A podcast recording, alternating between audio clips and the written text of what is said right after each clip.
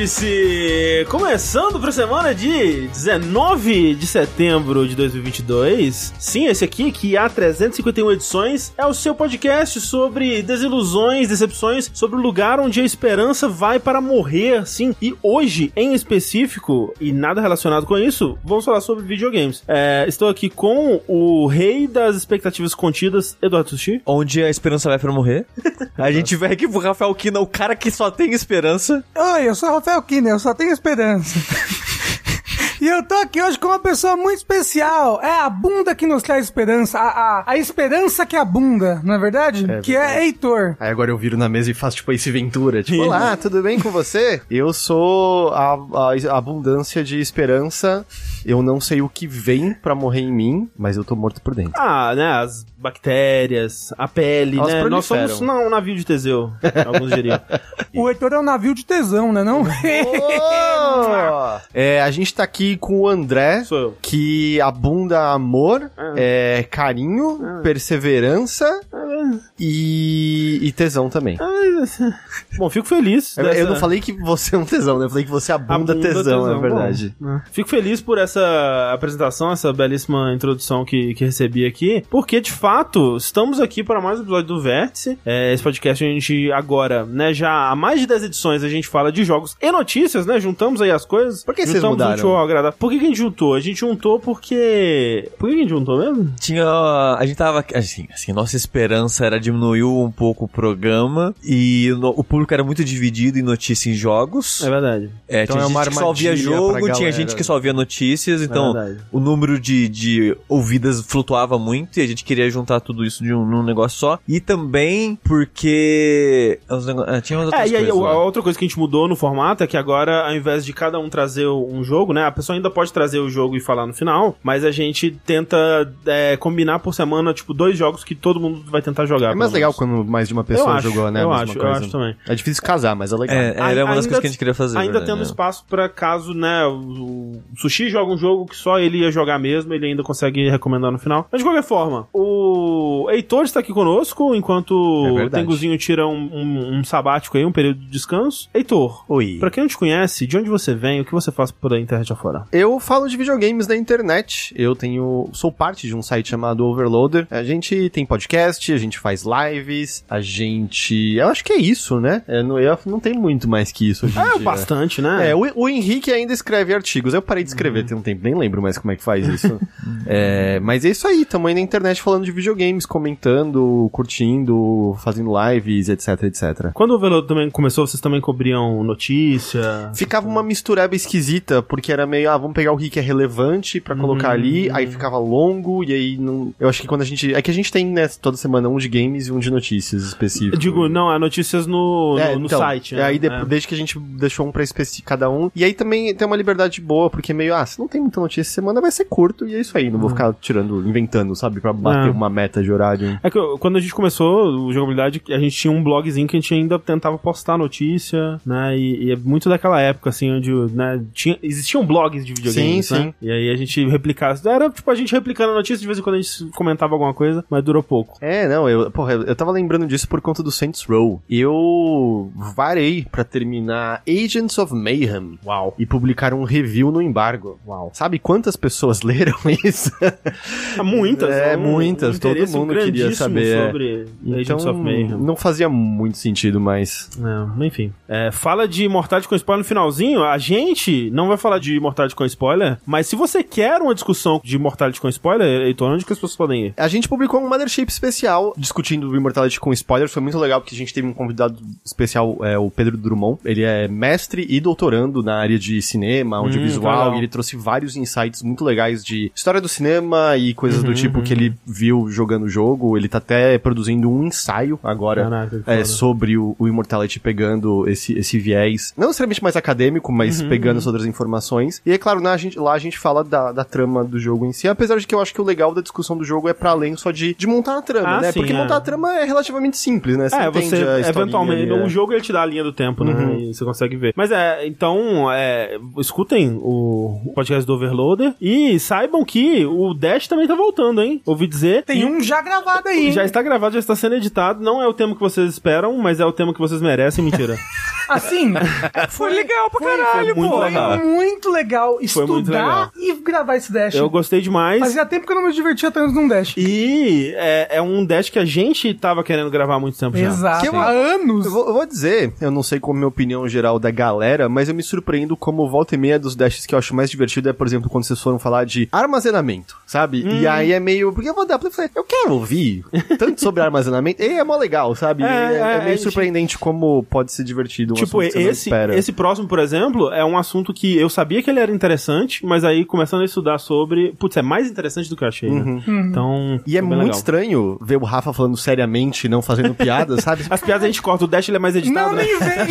Não, corta não. Eu falo menos piada no Dash. Mesmo. Mas nesse o André fez bastante piada. Eu? O Rafa. Eu falei, André. Falou, André. O André não faz ó, piada então na vida. Eu o sou André nunca fez uma piada. na vida inteira. Eu, eu, engraçado que eu era o cara da piada ruim antes do Rafa entrar no Isso jogo. é verdade. Mas aí É ele foi a verdade. Weapon Surpass Metal Gear.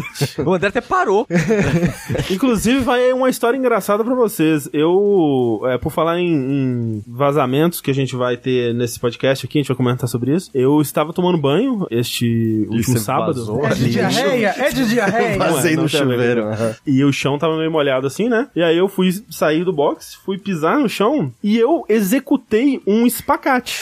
Meu Minha Deus, perna foi deslizando pra frente, a outra foi deslizando pra trás e eu caí de espacate no chão. Aí E assim, chegou a Clarice entrou batendo palmo. Uhul. Sushi levantou uma nota 10. Você imagina, né, o meu preparo físico para executar qualquer abertura acima de, sei lá, 15 graus da minha perna. Pena né? que não tinha alguém filmando pra gente cortar na hora e ter, sabe, um- uma drag caindo e espacate.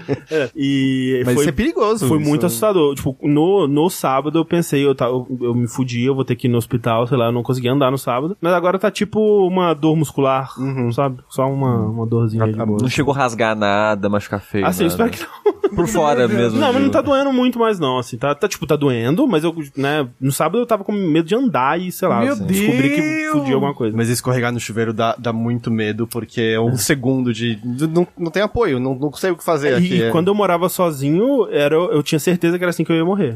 Tipo, era um medo todo todo tempo, assim, e, tipo, ninguém vai se descobrir por uma semana, sabe? Mas tá tudo bem agora, né? Assim como disse a Rockstar sobre um evento que aconteceu aí recentemente. Porque vejam só, vamos lá para as nossas... A gente não falou nenhum aviso, né? Não. A gente, fala, a, gente fala, a gente fala no meio agora, a gente tá fazendo. É, tá mudando, deixando você aí é, pensando sobre o que tá acontecendo. Vamos lá então pra nossa primeira notícia, porque é o seguinte: nessa madrugada de sábado pra domingo aí, no, no madrugada do, do dia 17 pro dia 18, a gente teve nosso primeiro vislumbre de GTA 6, né? Talvez não da maneira que a gente esperava, porque ocorreu aí um grande vazamento. Um sujeito pelo nickname aí de ThePotTuber Hacker postou no GTA Forums, que é uma comunidade de GTA, talvez a maior comunidade de GTA aí, é, ou uma das maiores pelo menos, Fórum? O que é isso? né? Por volta de uma hora de conteúdo, dividido entre uns 90 clipes curtinhos, trechos de vídeos de uma build de desenvolvimento, uma build bem cedo no desenvolvimento do, do GTA 6, né? Falaram que é de 2019, se eu não É, eu ia enganado. falar isso. Falaram que é de uns dois, três anos atrás. Ele disse que ah, os vídeos foram baixados de um Slack da Rockstar que ele conseguiu acesso. E ele disse também que tem acesso ao código-fonte, né? Do, do GTA V, do GTA 6 e uma build do jogo também que ele tá considerando se, se ó, joga na internet ou não, né? E assim, a gente, né? Você,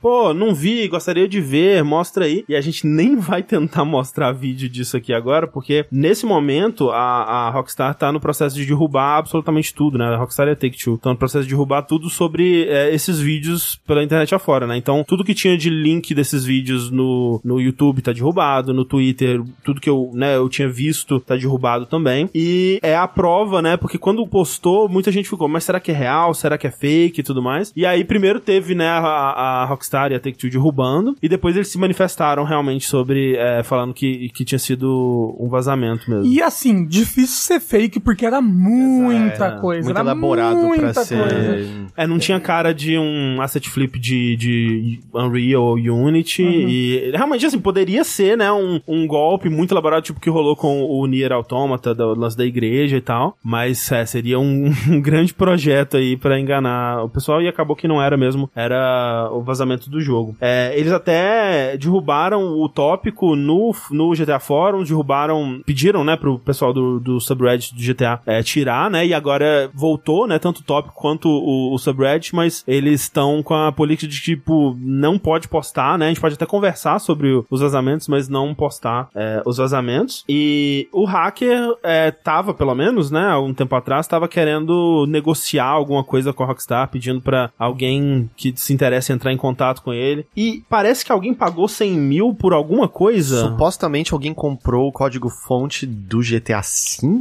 eu acho, era o que tava É. circulando. Por 100 mil, o equivalente a 100 mil em Bitcoin, né? Essa pessoa nunca vai poder Nunca. fazer nada com isso. Essa né? pessoa, a gente não sabe, né? Caso se- tenha ocorrido a, a transação. É. né? Tipo, pode ter sido a própria Rockstar É. que comprou. O, co- foi o código-fonte do GTA V, né? Que foi vendido por 100 mil. É. É. Se for uma outra empresa, qualquer detecção É. desse código num jogo aí futuro é passível de, Processinho, né? de processão. Porque eu me lembro até, por exemplo, quando rolou o na Nintendo é, o vazamento lá da. De tudo da Nintendo, né? Ah, Que a gente teve vários, várias coisas históricas legais. Tinha coisas dos consoles que imediatamente a comunidade de emulação Uhum, ta- uhum. tava dizendo: não quero nem chegar Sim, perto sim, disso. Porque se eles usarem aquilo pra qualquer um dos projetos deles, danou-se. A Nintendo pode cair em cima e ferrar o projeto todo. Foi o que rolou com o hack da, da CD Projekt Red também, né? O cara tentou vender e até a gente sabe não deu em nada, né? Porque realmente, quem que vai querer pagar por esse código-fonte? Mas é, ecoa, lembra do, do Half-Life 2? O maluco foi preso Sim, até, não foi? Sim. Não, e, e foi preso de uma forma é, cinematográfica, né? Que O o... Gabe Newell combinou de encontrar com ele, Então, ele convidou, combi- é, combinou de encontrar com ele em algum lugar, e aí, e aí tava com a polícia junto, né? Caramba! E ele tava com as facas dele também, né? Ele Também, não tava também. desprevenido. Todas. o pessoal do chat tá falando que foi golpe o 100k. É. Várias pessoas falaram, era mentira. É, É, pode ser. O tipo- 100k eu acredito que, seja, que né, possa ser um golpe aí que alguém aproveitou, né? Ou, ou a bagunça pra lucrar um 100zinho ali. um cenzinho só, coisa Só, básica. De boa, de Uma- boa. Um trocadinho básico. Eu emprestei 60k pra minha namorada, então tava sendo bom de entrar esses daí. Uhum. Só quem é Twitter entendeu a referência agora. E aí, olha só, a Rockstar hoje, né, ela se pronunciou sobre o vazamento, ela disse o seguinte: é, sofremos recentemente uma invasão em nossa rede, na qual terceiros não autorizados acessaram e baixaram de forma ilegal informações confidenciais de nossos sistemas, incluindo vídeos do início do desenvolvimento do próximo GTA. Não acreditamos que isso vá prejudicar nossos é, live game services, né, os online aí do GTA, do, do Red Dead. Red Dead também é abandonado, né, mas enfim. É, nem o desenvolvimento dos próximos projetos a longo prazo. Estamos muito desapontados de ter detalhes do nosso próximo jogo mostrados a vocês dessa forma e outras coisinhas mais. Mas acho que o mais importante é, é, é que talvez nem tenha rolado um vazamento tão profundo quanto o próprio hacker acha que tenha, né? Porque eu acho que esse, esse, essa- esse pronunciamento de que ah, não vai afetar em nada, né, a, a longo prazo a gente aqui, é muito também pros investidores, né? É Uhum. um- Porque as ações caíram, não Caíram foi? um o que é, pouco, é. é um completamente imbecil que isso aconteça, Exato. mas é a lógica de mercado, né? Sim. Então, é, talvez o, o hacker ele esteja jogando verde, talvez ele ache que tem alguma coisa mais valiosa do que ele realmente tem, não dá pra saber. Mas a Rockstar não parece, pelo menos publicamente, né? É, e o tá que você vai fazer, né, também? Meio, você continua trabalhando, você continua fazendo. Até, vocês viram alguns dos vídeos e tal? A gente viu, a gente viu. A única coisa que eu sinto, assim, que tinha ali é confirmando que A tem uma protagonista? protagonista mulher. Uhum. Porque de resto, é GTA, sabe? É. Eu, eu adivinharia que tudo que tava naqueles vídeos estaria no jogo, se você me perguntasse. É, tipo, foi interessante ver que, é, basicamente, dos detalhes que tinham sido vazados pelo... É, Pelo Bloomberg, não pelo foi? Bloomberg, pelo Jason Schreier e tal, é, muita coisa foi confirmada, né? O lance de ser em Vice City, se- o lance de ter esses dois personagens, né? Um, um cara e uma mulher como protagonistas foram confirmados. E, e foi legal ver algumas coisas, assim, tudo que, tudo que mostrou tá muito cedo, né? E Uhum. tá muito cru. E a maioria dos vídeos eram apenas segundos, assim, mas acho que um dos maiores era um que mostrava os personagens rendendo uma... Um, Uma cafeteria, food, né? né? Um- uma cafeteria, alguma coisa assim. E deu pra ver um pouco do, do sistema de diálogo do Red Dead, né? Uma versão mais, mais avançada, talvez, do diálogo, de, de, de você conversar enquanto rende alguém, enquanto interage, né, com alguém e tem as opções de diálogo mais agressivo, mais, mais pacífico pra eh, lidar com a situação antes que ela vire um, um tiroteio ou coisa do tipo. Mas é, é, assim, tudo muito simples, né? Era tipo, dava pra ver que era eles testando física, testando, né, uma animação, uma mecânica aqui e ali. Era Porque, né? muito simples. Se é uma build de 3 anos atrás, nossa, 3 anos de desenvolvimento é mais do que muito jogo do começo ao fim. E e- esses vídeos não estavam absolutamente nada focados em polimento, em apresentação, né? Mas, mas isso não impede, impede o gamer burro, que gamer é burro, de ficar postando no Twitter, nossa, que gráficos feios! Ai, nossa, espero que eles coloquem textura nas coisas até o lançamento, né? Seria bom. Nossa, o cara nem tem cotovelo. Nossa, tem texto na tela o tempo todo, meu. Vai ser assim o jogo Que final? interface feia.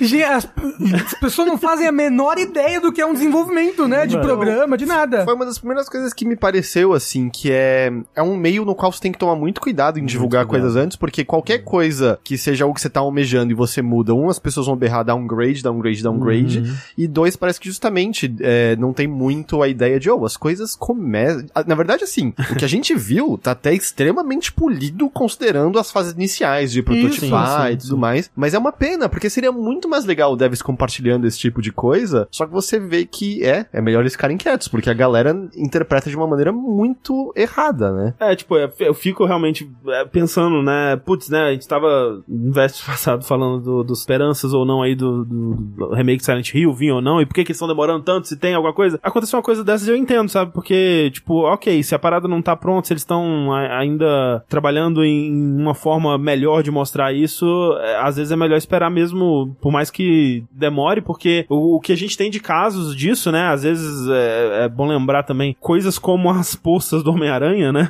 Nossa. É, ou, ou casos onde realmente rolou um downgrade, como foi com o Watch Dogs, mas porque tava num período de fluxo ainda, não se sabia exatamente como ia ser o hardware da, da próxima geração e tudo mais. Tipo, a Ubisoft errou em, em mostrar aquilo como esse é o futuro dos videogames e tudo é possível, acredito nos seus sonhos. Um pouco, talvez devesse ter colocado um pouco mais claro em que estágio de produção tava aquilo, o que que poderia mudar ou não quando eles mostraram o Watch Dogs, mas é porque essas coisas elas precisam ser mostradas com contexto, né? E quando a- o estúdio e a, a publisher decide mostrar isso, cabe a eles informar esse contexto, né? Agora, quando a parada é vazada assim, ela vem absolutamente sem nenhum contexto, você vê que as pessoas não entendem muito sobre desenvolvimento de jogos, né? E, e o quanto que realmente um jogo ele fica pronto mesmo nos últimos 10% do, do desenvolvimento dele, né? E, e tava bem longe isso, né? E isso que, por tudo que a gente ouviu, o jogo, na melhor das hipóteses, sai em 2024, mas quem sabe Sim, até mesmo sim, depois disso, né? Uhum. Então, ainda tem tempo, né? A gente ainda vai Sim. chegar em 2023. Muito tempo, muito tempo. Tava pensando, ou, ou continua como as coisas estão, né? E re- realmente só mostra o jogo é, quando ele tá bem pertinho de lançar. Ou todo estúdio podia fazer um documentário de desenvolvimento, tipo o da Double Fine lá, né? Que, é, que aí realmente talvez democratizaria, tipo, é, é, ensinaria pro máximo, pro, pra mais pessoas sobre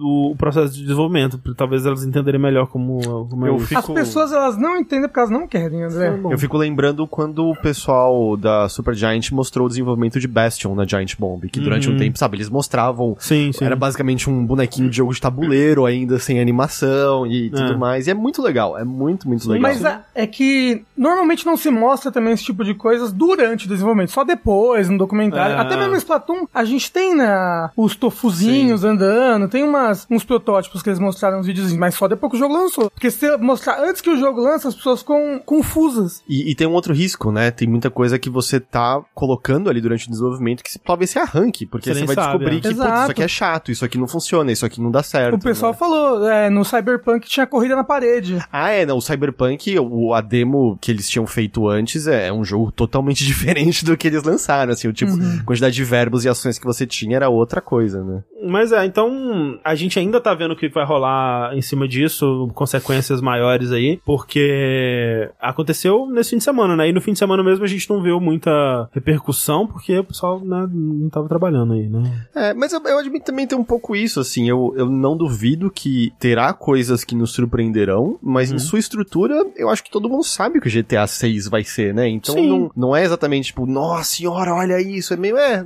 você vai pegar carros e dirigir É. pela cidade e fazer assaltos e Você atirar em acha que pessoas. vai ter carro? Eu acho que vai ter, ca- acho que vai ter moto, Alguém roubando um vai carro, ter talvez. helicóptero, vai ter avião. Mas assim, o que eles mostraram aqui me, me, me deixa animado pro que eu espero desse próximo GTA, que é um GTA mais informado pelo que o Red Dead 2 foi. Tanto, e isso confirmaria também outras coisas que foram vazadas pelo, pela Bloomberg, né? Sobre a direção da história, né? Uma história um pouco menos cínica, talvez, um, um humor um pouco menos é, South Park. Com a vantagem que não vai ter cavalo, né? Ah, pode ter Será que é também. uma vantagem? Pô, podia ter cavalo no mundo real, no mundo A moderno. mas anda de cavalo às No vezes. mundo real tem cavalo. No mundo real tem cavalo. Coach, por favor, no mundo real tem cavalo. André Campos. Mas seria bom, seria bom se ele fosse mais como Red Dead, assim, na, no jeito de contar a história e no tipo de história que ele conta. Um pouquinho mais rápido, talvez, assim? Podia, né? Pô, você não quer, você não quer passar uns seis horas num capítulo em Granada? Como é que era? Da...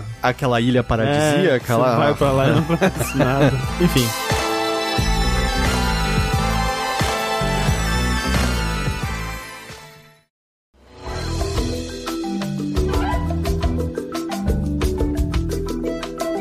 Lá então, gente, para o nosso primeiro jogo, porque a segunda metade desse podcast tem muitos anúncios e a gente deixou as notícias pra lá, né? Então a gente vai já para o primeiro jogo desse episódio e vamos falar sobre um, um lançamento muito aguardado por metade dessa mesa, pelo menos, Uhum. que é o Return to Monkey Island.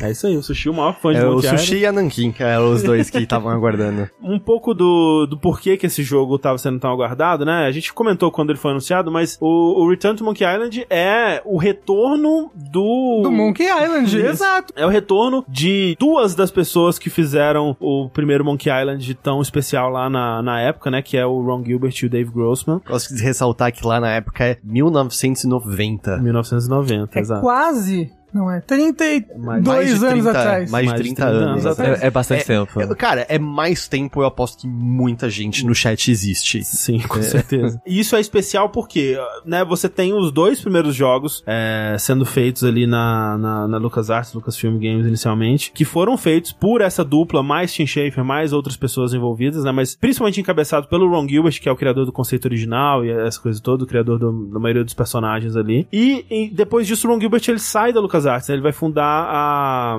Humongous, né? Humongous. Onde ele vai fazer uns adventures, exato, uns adventures mais infantis e tal. É, e depois, né, ele segue a carreira dele fazendo grandes jogos aí como Death Spank, né? E The Cave. E mais recentemente tem Bowie Park, que é bem legal. Mas enfim, o fato é que é, a franquia Monkey Island, ela continuou, né? Você teve o, o terceiro, que é a Maldição da Ilha dos Macacos, você teve o quarto, que é a Fuga da Ilha dos Macacos, e em 2009 você teve o último grande lançamento de, de Monkey Island, que foi o Tales of Monkey Island, que era até o Tale, né? Juntando ali algumas pessoas, né? Que a Telltale ela foi formada por ex-membros da LucasArts, é, como inclusive o Dave Grossman, trabalhando nesse jogo com uma breve consultoria do próprio Ron Gilbert, né? O Ron Gilbert ele, ele cita que ele teve envolvimento com o Tales. Teve a benção. É, teve a benção, tipo, ele deve ter né, aprovado, desaprovado alguma coisa ali, mas não é o que se chamaria de um jogo dele, né? Um jogo com a autoria dele. É Mas que... vocês jogaram? Chegaram a jogar esse Sim, sim, sim, Island? sim. Ele, ele é legal, ele não é ruim. Ele... Ele é melhor do que o 4. Ele é melhor que o 4. Ele, Hum. ele tem o lance de nada é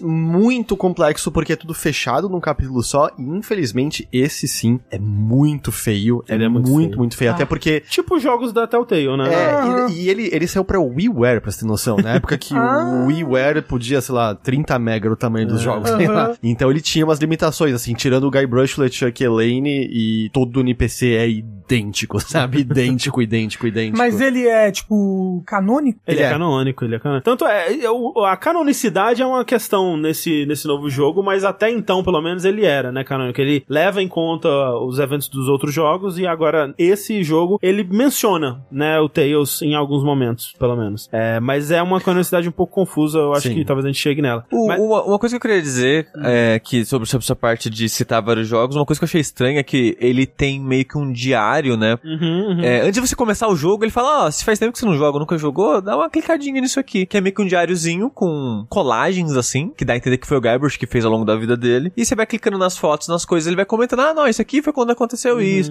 E lá ele narra todos os Monkey Island, né? Sim. Todos. O, o que eu achei peculiar fazer isso. Bem peculiar, especialmente porque o, especialmente o 4 e o Tails são tipo duas linhas de diálogo pra cada, assim, é bem rapidinho, né? Não tem muita coisa. Até do Tails, do Tails não, do Escape, né, o 4, Aham. tem até um, um lance que parece uma cutucada, porque ele é... Até tem coisas legais no 4, Sim, Mas ele é reconhecido de maneira geral como um jogo terrível e Monkey Combat atormenta os, os pesadelos de, fato, todo de mundo que jogou. Mas o 4 gira em torno do insulto supremo, né? E que, que é só um troféu bizarro que as pessoas ficam meio catatônicas. E aí, quando você clica, o Guybrush fala alguma coisa. Ah, eu fui atrás do insulto supremo, que não era nem supremo, Nem nem, um um insulto, insulto. é. Talvez seja um insulto. E aí, eu pensei, é uma cutucada, sabe? Em relação É. ao que é esse jogo, mais ou menos. Porque de modo geral eu achei que ele foi. ele- Tiveram momentos onde eu achei, hum, aqui, aqui eu acho que talvez ele vai dar uma cutucada no 3, vai dar uma cutucada no 4. Mas de modo geral ele foi bem respeitoso, assim, com, com os outros jogos, quando precisava referenciar eles. E o 3 é ótimo, eu não entendo quem não gosta do 3. Sim, eu acho. Eu acho. É o terceiro melhor pra mim, né? Então.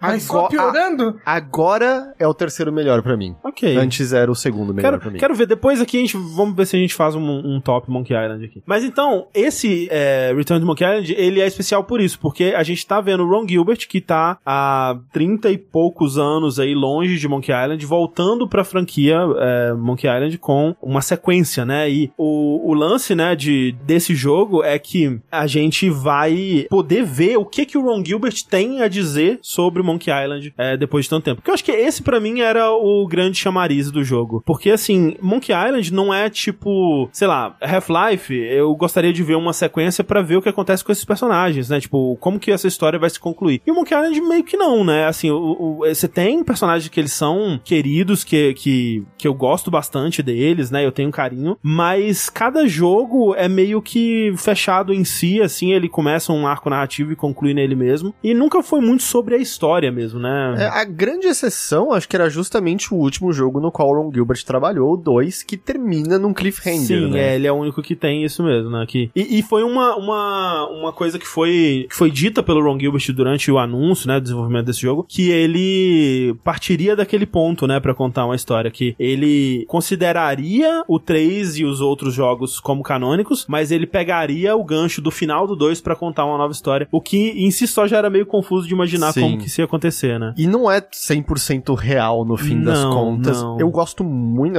acho que a gente não entra em detalhes porque é muito legal, É. mas eu gosto muito de como o jogo abre. Sim. Eu, eu gosto muito, muito, muito Eu da fiquei muito feliz dele. com o- a forma como ele abre e né, o, o- o dispositivo narrativo, né, Uhum. o, o conceito narrativo é, que eles usam pra contar essa nova história de Monkey Island, eu achei é, muito bom, assim. E era até bonitinho, quando o André jogou o comecinho do jogo, ele mandando mensagem falando que tava emocionado, Pô, que foi muito legal. Tava feliz. Que era lindo o jogo, que ele ia achar. Ele falou: quem disse que esse jogo era feio tá maluco. Ah, no fim das contas, essa questão do- da beleza do jogo ficou, assim, em cinco minutos eu superei qualquer coisa sobre isso. Tem no jogo. alguma coisa, eu também tinha ficado meio com o pé atrás quando eu vi os vídeos, especialmente quando foi o vídeo do meio do ano, acho que da, da Summer Game Fest, Uhum. que tinha alguma animação, não sei o que, que tava rolando. Quando eu dei play no jogo, eu, eu me sinto mal de já ter falado algo negativo desses gráficos, porque eu achei o jogo lindo, lindo, lindo do começo ao fim. As telas são muito vivas, tem detalhe em todo canto.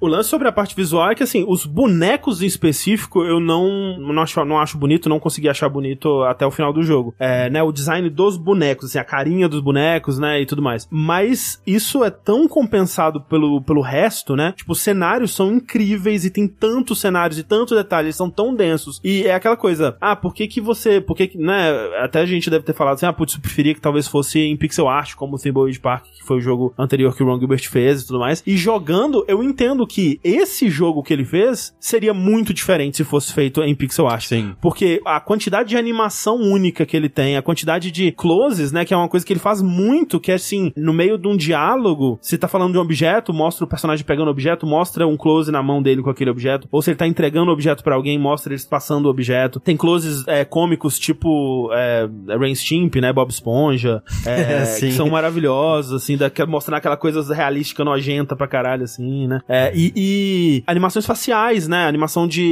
de emoções únicas dependendo do que tá acontecendo na cena. Se você pega a- a- os jogos do pixel art, adventures do pixel art, como né, os, os Monkey Islands antigos, ou até jogos mais modernos, você vê que o personagem ele tem um conjunto de animações pra reagir às coisas, né, uma gesticulação aqui, abre e fecha a boca, algumas expressões e tudo mais. Mas o que eles fazem com a animação desse jogo é que na maioria das cenas, principalmente nas cenas importantes, você tem animações únicas ali, feitas frame a frame, e isso não seria possível ser feito com pixel art, a menos que o orçamento fosse muito maior, né? Então essa parte é, visual, pra mim, ela se tornou um, um não assunto muito rápido. É, muito rapidamente era só, nossa, que cenário É. incrível, que cenário É. lindo. É, não. É engraçado, tendo jogado, lembrar que isso foi uma questão. Sim. E uma questão ao ponto do Ron Gilbert resolver parar de falar do jogo, É, né? De tanto sim. assédio que recebeu. Que, cara, o jogo é muito bonito. O jogo é, É. muito, muito bonito. Então, essa parte realmente eu achei que fosse me incomodar mais, mas, mas não. E sobre o jogo em si, ele é um adventure bem clássico, né? Eu fiquei feliz de ver é, uma, uma certa evolução em termos de como você controla, né? Que é mais moderno, é, lembra é, mais adventures modernos, tipo, né? O próprio Broken Age, assim, onde você tem. Você não tem mais o lance da moeda de verbos ou uma, uma seleção de verbos, como ele voltou, por exemplo, no. No Thimbleweed Park tinha seleção de verbos? Não tinha? Tinha, velho, sim. É. Ele foi um throwback né, específico. bem, bem, assim. bem Porque- retrô mesmo. Porque a moeda de verbos já era uma, um resumo, né, É. da, da- dos verbos tradicionais, eram os nove verbos, né, no geral. Sim. E, e é uma coisa bem normal pra vários adventures barra point and clicks. É, não sei se você chegou a jogar aquele, mas eu não vou lembrar o nome, aquele lá que você é tipo um, um elfozinho, um anãozinho, é, Depo, Deponia? Depo- não é o Deponia. Não, Não, é um Book, written... of, Book of Book of Unwritten Tales. Tales. É, Ele já tem um lance assim, é, é, Uhum. bem, é bem tradicional. E eu acho que funciona. Tem uma parte minha que sente falta de, um- de alguns verbos específicos, porque a escolha dos verbos, além de ser um quebra-cabeça às vezes, leva a situações engraçadas e inusitadas. Sim. Tipo, conversa com a árvore, é meio que não consigo conversar com a árvore. É. Mas eu acho que funciona, especialmente por conta de um, de um detalhe em que você tem o, o clique esquerdo e clique direito, essencialmente, né? Uhum. E você tem uma pequena frase quando você passa Isso. o ponteiro em cima de objetos que é contextual e muda, e é quase como se fosse já o pensamento que o Guybrush tá tendo em relação àquele objeto. E, e que né? já é por si só, muitas vezes, uma piada. Sim. né? Então, tipo, ah, é, tem um item nojento, aí você passa o mouse e aí, em vez de, tipo, pegar item nojento, ele, tipo, eu nunca vou chegar perto dessa parada super nojenta, sabe? Então, já é, antes até de você clicar, uma informação, uma, um pensamento, uma- um comentário, uma piada sobre aquilo que eu achei legal. E assim, eu concordo que você ter, né, os múltiplos verbos pra escolher, né, é pegar ou puxar, empurrar, é, é, sei lá, Lamber. é, né, Era conversar, pegar, empurrar, puxar, dar. Abrir e fechar. Abrir, Abrir, fechar, fechar, exato. Levava situações únicas, né? E, e que você não consegue ter aqui com o- o- os comandos mais contextuais. Mas ao mesmo tempo, essa nunca foi a minha parte favorita dos puzzles, né? Elas, elas eram legais quando você acidentalmente é, esbarrava com um, um easter egg que o desenvolvedor colocou lá. Mas até isso é algo que não se pode esperar tanto assim mais de um jogo do escopo que é esse Return to Monkey Island, comparado ao escopo dos jogos da LucasArts, que eles eram meio que triple A's da sua época, né? Apesar de que eu diria que esse jogo tem mais ou menos o mesmo escopo que os jogos da LucasArts tinham naquela época. É, mas, mas usando de tecnologia moderna e de algumas decisões de design pra encurtar, né, certos caminhos, né? Então, por exemplo, no, no- a gente tá jogando recentemente aí o, o 3, né? Eu tô jogando com a Clarice, o, o é, Maldição dos Macacos, e ele tem a moeda, né? Que já é uma, a- aquela simplificação que o Heitor falou. E ele tem o olho, que é pra tudo que você quer olhar, observar e tudo mais, a mãozinha, que é pra pegar, empurrar, puxar, às vezes socar, e a boca, né? Que é pra tudo que você quer falar, fazer com a boca, né? Tipo, falar, sei lá, lamber, beber, é, ou o que mais que você queira imaginar aí. E tem coisas, por exemplo, ah, o item, uma garrafa, né? Você clica na mãozinha e na garrafa, que você imaginar, ele vai abrir a garrafa. E aí nada, nada acontece. Mas se você clica na boca e na garrafa, ele puxa a rolha com a boca. E essa é a solução, sabe? Tipo, ok, eu entendo, mas é meio, né? É, é um pouquinho específico É um pouquinho demais, específico né? demais. Mas é engraçado, André. É que de vez em quando até tinha situações únicas, né? O Full Throttle, por exemplo, em que ah, a boca é falar, mas por exemplo, tinha que usar a boca na mangueira pra puxar Pra puxar, gasolina. é. E tinha, tinha algumas coisas legais que são perdidas. Sim, sim. Mas eu entendo, especialmente quando não tem isso que é um contexto de dica, né? De, tipo, eu não consigo puxar isso com a minha mão, né? É. E aí seria suficiente pra você pensar, vou usar a boca nisso aqui. Sim, então eu gostei, eu gostei dessa dessa simplificação e do- dos dois comandos, né? Tipo, é botão direito, botão esquerdo, e um é sempre. Um costuma ser observar e o outro costuma ser interagir, Uhum. né? Ou pegar ou, ou interagir de alguma forma. Vocês dois jogaram no PC, então. Jogando no PC. Ah, é. Vocês sabem como é que é o esquema de botão no Switch? Se é com, com um É, controle de movimento? Pelo que eu tava lendo, você pode controlar o ponteiro, mas você também tem atalhos pra ir direto pra objetos. Tava todo mundo elogiando de boa no controle. É... É, porque no, no PC, é uma coisa que o. Isso isso é a criação do Ron Gilbert, eu imagino que ele fez questão de, de trazer pra cá, é que o ponto, ele pula diálogo, né? Que na ideia dele é que, não, eu quero botar um ponto final nesse diálogo, e aí é o ponto. E isso é em todos os jogos do, da, da LucasArts, basicamente, e nesse ele, ele colocou a vírgula agora, que você consegue ver diálogos que, se passaram, que eu sempre achei que fez falta nesses jogos. Sim. Que às vezes você, putz, viajei aqui, perdi, ou, ou quero mais detalhe de alguma coisa que você disse, e agora eu não tenho como voltar pra ver isso não tem mais, um, né? Um log de diálogos? Então, agora É, tem. tem, é. Ah, ok. E, e um outro também é detalhe, mas quando você pega um item, ele indica claramente antes de você clicar se é interagível um com o outro, né? Porque É, então, é, isso nos é jogos bom. antigos tinha aquela hora que você ficava usando um item com todos os outros, né? I can't work these two things Sim. together. E aí você. E esse daí ele já deixa claro, ou se der pra usar, ele vai usar, senão nem tem É. nenhuma interação possível. É, e às vezes até você consegue usar dois itens, mas quando é uma solução próxima, por exemplo, que aí ele vai te dar, tipo, ah, é meio que por aí, Uhum. mas não tá no caminho, né? Então ele vai te dar uma dica pra solução verdadeira, né? Então eu eu gostei disso também. É, Que- não, só nisso tirou 10 horas do jogo. É. E, e é porque elimina uma coisa de tentativa e erro, né? Eu, eu Sim. até acho, perdão se, se eu estiver me adiantando, Não, por mas. favor. Porque eu amo esses jogos, mas Aham. isso é um fato que muitos deles têm, né? O que o pessoal chama de Moon Logic, né? Lógica Sim. lunática, Sim, que é como você vai descobrir que aquela era a solução, sabe? Sei lá, Day of the Tentacle. Você precisa atrair o. o, o- como é o. Quem é o maluco mesmo da pipa do raio? É o. Thomas É, Edison? não, Benjamin Franklin. Benjamin Franklin. Aham. Você precisa fazer, precisa atrair ele pra poder ter eletricidade. Como é que você faz? Você vai lavar uma carroça, porque bem no dia que você lava o carro vai chover. É, então,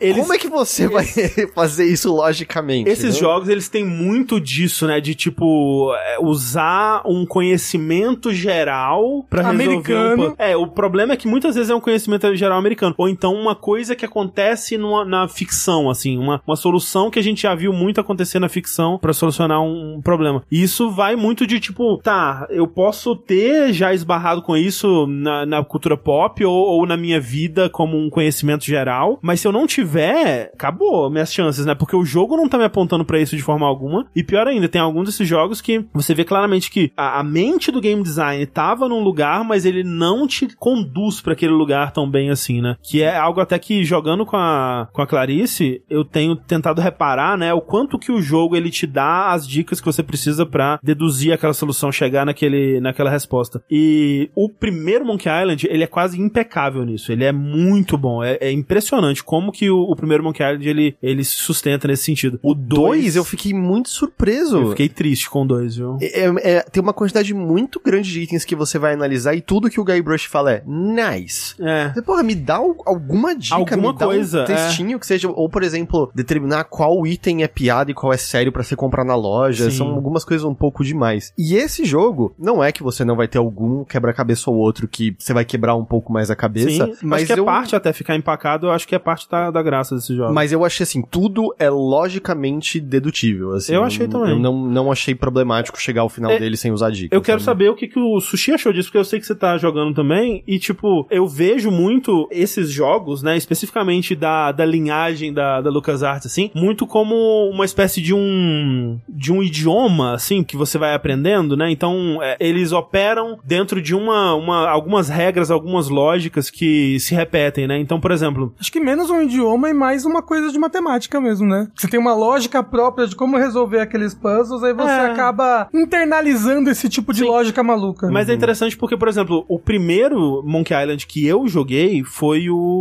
o 3, né? Nossa. É, quando era. é que, pelo menos que eu consegui chegar até o final, porque ele veio em português e tudo mais. Eu lembro de ter tido muita dificuldade, assim, com, com muita coisa nele, não, não entender o que. Ficar travado muito, assim, é, ter que trocar soluções com amigos e tudo mais até conseguir terminar ele. E aí depois, quando eu voltei pro, pros outros dois, eu já tinha um pouco. Eu tive, tive um pouco mais de facilidade. Eu vejo isso acontecendo com a, com a Clarice também, que, tipo, à medida que ela vai terminando os jogos, eu sinto que ela tá ficando melhor neles, sabe? Tipo, que ela, ela tá internalizando o tipo de lógica e o tipo de, de raciocínio, de, de ligações que o, o jogo tá pedindo pra você fazer. Então, por exemplo, uma coisa que esse jogo faz muito, e que ele até. é, ele, é, um dos primeiros puzzles dele é, é, é isso, que é assim: você precisa de dinheiro pra comprar um, um hot dog lá, um, um cachorro, um espetinho de, de salsicha, sei lá. Só que você não tem dinheiro, né? Você não encontra a, um- a moeda, a piece of eight, né? O peso de oito lá pra entregar pro cara e, e comprar. Isso é no Então- 3 que você tá falando. Não, não, É nesse aí, Ah, é, o, tá, é, é o primeiro comecinho. puzzle, é tipo tipo o primeiro puzzle. E aí você precisa encontrar uma coisa que é parecida com o peso de 8, a moeda, porque o dono da barraca de, de salsicha, ele é míope, ele não enxerga muito bem. Então, essa coisa de tipo, você precisa solucionar esse, esse enigma, mas você não vai ter o que você precisa exatamente, então você vai ter que improvisar. Isso é muito Monkey Island. E, tipo, muito Lucas Arts, né, no como um todo. Sim, é um tipo de quebra-cabeça que tem nos, nos jogos originais e, e aparece com certa frequência, que é, você tem a receita,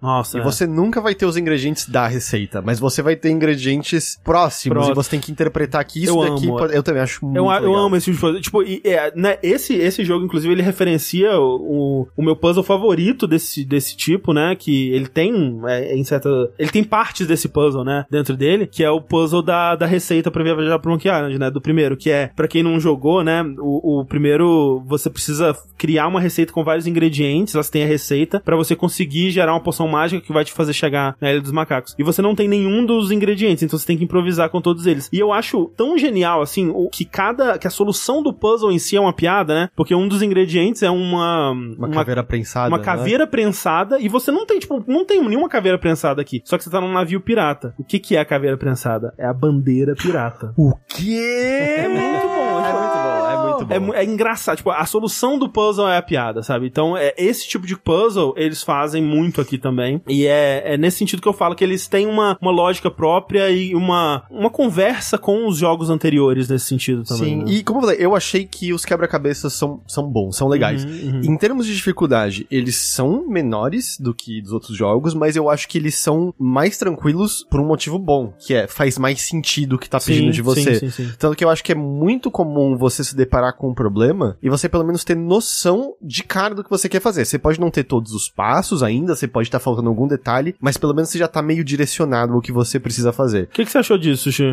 Da dificuldade dos puzzles? É bem tranquilo. deles? É, o bom é que ele tem dica já interna no jogo, Sim. se você precisar, que é um sistema de dica interessante, que ele é por etapas, né? Uhum. Então, se você tá empacado num capítulo, é, e você tem X coisas que seu personagem quer fazer, que agora ele tem uma listinha de coisas que ele quer fazer, sim, né? Sim. Pra te ajudar a lembrar, né? Exato. E não, o sistema de dica basicamente vai ter as coisas que ele quer fazer. Aí você fala, ah, eu quero ajuda nessa coisa A. Aí ele vai pra coisa mais vaga possível. E ele vai ficando cada vez mais preciso até ele falar exatamente o que você vai precisar fazer. Eu acho que é um sistema de dicas interessante. É, que era um negócio dos jogos da LucasArts dos anos 90, né? Uhum. O- Vinha até um livretinho, que eram três passos, e aí justamente a dica vai ficando cada vez mais, mais concreta E, ali e pra eles você. tinham a, a linha de ajuda, A né? Que você helpline, podia é. ligar e, e também era nesse, nesse sentido, de te dar uma dica é, vaga e, e se você não tá conseguindo, eles vão te dando dicas mais específicas. Obviamente pra gente aqui, né? Né, nunca teve Nunca isso. teve isso. E aí, é que o número até era, tipo, 1800 LucasArts, não Era é? Jedi. Jedi, Jedi, É, é. Alguma coisa Jedi. E então assim, os quebra-cabeças são bons e eu acho que ele até tem uma estrutura em que ele, acho que as três primeiras partes são bem centradas em locais fechados Uhum. e aí a última parte é bem aquele esquema que- do Ilha dos Macacos 2, Dos que é dois, né? você tem várias ilhas pra visitar e você vai resolver um quebra-cabeça, sabe, pegando coisas de diferentes partes, montando relativamente mais complexo do que veio antes. Então ele também tem uma progressão até chegar um pouco mais Uhum. complexo ali na frente. E- mas até, até isso eu gostei de como que ele tentou dar uma agilizada é, tanto na movimentação do Gabriel, que ele é bem mais ágil, né, do que nos outros jogos pra cruzar um cenário. É, você pode dar dois cliques agora pra ele cliques. correr. E também que o mapa do, das ilhas, né, a carta náutica que você tem, você pode acessar ela do seu inventário com um atalho de teclado. Então, você tá no meio da ilha, você pode apertar um botão e, e já ir pra outra ilha sem precisar ir pro mapa, ir pro navio. Queria saber navega. disso, não É, eu não, sabia eu não disso. sabia disso também, É, não. Ajudar uma ajudada. Mas é, Mas sim, eu, eu gostei. Eu acho que os quebra-cabeças são bons. Mas aí eu acho que a questão, né? Acho que a principal é o que que é esse jogo 30 anos depois do lançamento, né? O que que é o retorno do criador? O que que ele tem pra dizer com esse jogo? E, e eu acho que o tema principal dele, sem dúvida alguma, é ele lidando constantemente com o próprio legado, né? É ele lidando com Sim. o grande passado que ele possui. O que, é, o que é interessante porque o,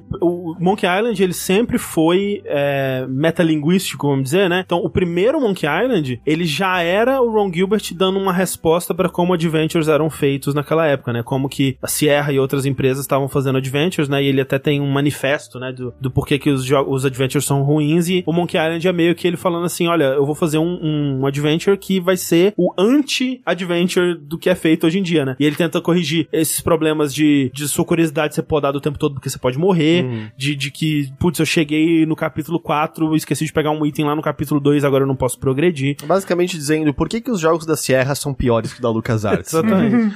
e o 2, né, é muito interessante porque o 2, ele é um jogo sobre como você fazer uma sequência, né? Tipo, é como você... Agora você tem um grande sucesso, que no caso do Guybrush é ter derrotado o LeChuck e, e né, é, salva a Elaine e tudo mais. No caso do desenvolvimento do primeiro Monkey Island, um grande sucesso em termos de a gente acha que a gente fez algo muito bom, porque não é Exato. como se ele tivesse sido um estrondo de vendas É. ou qualquer coisa assim. E o 2 é muito sobre isso, tipo, como que a gente faz uma sequência pra esse jogo que foi um jogo muito aclamado, muito premiado, muito querido no, no seu lançamento. E a história é sobre o Guybrush tentando ir atrás do seu segundo tesouro, né, sua, sua segunda aventura. E é, é um jogo que abre com ele, né, é, contando as histórias de glória dele, a, a mesma história que ele sempre conta, e o pessoal, tipo, cara, mas você não tem nenhuma outra história, não? Então aí ele vai partir numa aventura pra ter essa segunda história, né? E aí esse jogo, né, eu acho que isso eles já falaram abertamente, então é meio Guybrush indo pra sua aventura pra descobrir o segredo da Ilha dos Macacos, porque o primeiro jogo, apesar de se chamar o segredo da Ilha dos Macacos, nunca há nenhuma, nenhum encontro com o segredo da Ilha dos Macacos. É, você poderia dizer que, tipo, ah, o segredo é que é, debaixo da cabeça do macaco tinha um labirinto É, onde o LeChuck se escondia, Eu, sabe?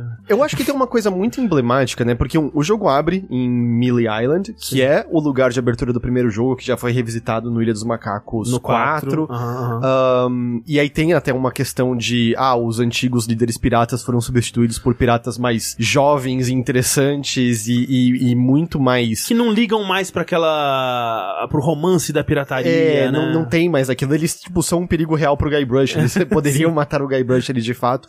Quem reconhece eles são só as pessoas das antigas. Aham. Ah, mesmo as histórias dele não pertencem mais a eles, e- exatamente. aham. Mas o que eu acho que é muito emblemático, e isso é é uma conversa que você tem logo no começo, você vai até a International House of Mojo, né? Aham. Encontra a, a senhora do voodoo, que tá, é uma figura presente em todos os jogos, e você pode perguntar pra ela, oh, Sabe uma coisa? Eu até hoje eu não sei seu nome. Não é engraçado? A gente se encontra toda hora e virou até meio que uma piada, assim, que a gente não sabe seu nome. E ela fala o nome dela. Aham. E ele responde, poxa, meio decepcionante, né? Ela, é, né? Você ter a resposta, às vezes, de, algum, de algumas perguntas, de alguns segredos, Aham. pode ser meio decepcionante. Sim. E eu acho que ali já tá o tom do jogo. A tese porque- dele, né? É, porque eu não acho, de novo, eu acho que.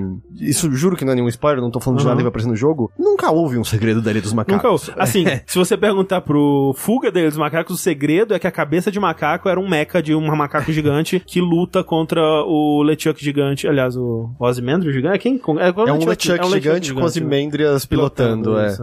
Mas nunca houve, nu- Nunca nunca, houve, houve nunca uma houve. ideia secreta na cabeça do Ron Gilbert do que era o segredo guardado ali. Não, não, não existe isso. Só que ao longo dos anos isso virou, eu não sei se uma piada ou um- um- uma pedra no sapato do Ron Gilbert, porque, tipo, eu lembro de, de o Ron Gilbert ele tinha um site nos primórdios, ele ainda tem, né, na verdade, nos primórdios da internet que as pessoas podiam mandar perguntas e, e comentários lá pra, e o Ron Gilbert geralmente respondia e tudo mais, e direto tinha gente perguntando, ah, o segredo, qual que é o segredo, quando que você vai contar o segredo, e aí ele tinha várias coisas, ah, tudo bem, gente, no meu, no meu testamento tá que eu vou, se, eu vou revelar o segredo quando eu morrer, mas se eu morrer de causas naturais, né, então não tentem nada. E, tipo, tinha, tem essa piada de que, tipo, ah, eu sei o segredo, mas eu nunca vou contar pra vocês, e quando que eu vou, né, fa faça um novo Monkey Island pra você finalmente contar pra gente o segredo. Só que pra mim isso era, era algo que era uma piada fora dos jogos, né? Então quando esse jogo, ele começa com esse, esse papo de esse, ne- é nessa história, Guybrush Threepwood vai encontrar o segredo da Ilha dos Macacos, eu pensei, curioso, né? Tipo, pra onde isso vai? Porque, pra mim, isso já tinha sido comentado e superado pelos próprios jogos, né? É, na verdade, até o, o lance do Big Whoop, que é o segredo que Aham. ele tá procurando, que o 3 tenta explicar, né, o que, que é o ele Big dá um retcon, é. Mas é meio Big Whoop, é, você traduziria como grande coisa. Grande coisa, grandes merda. Que, exato, que era pra ser uma piada já, Aham. né? Esses jogos, eles. Eu acho que talvez seja isso que torna o primeiro jogo tão especial, em que eles são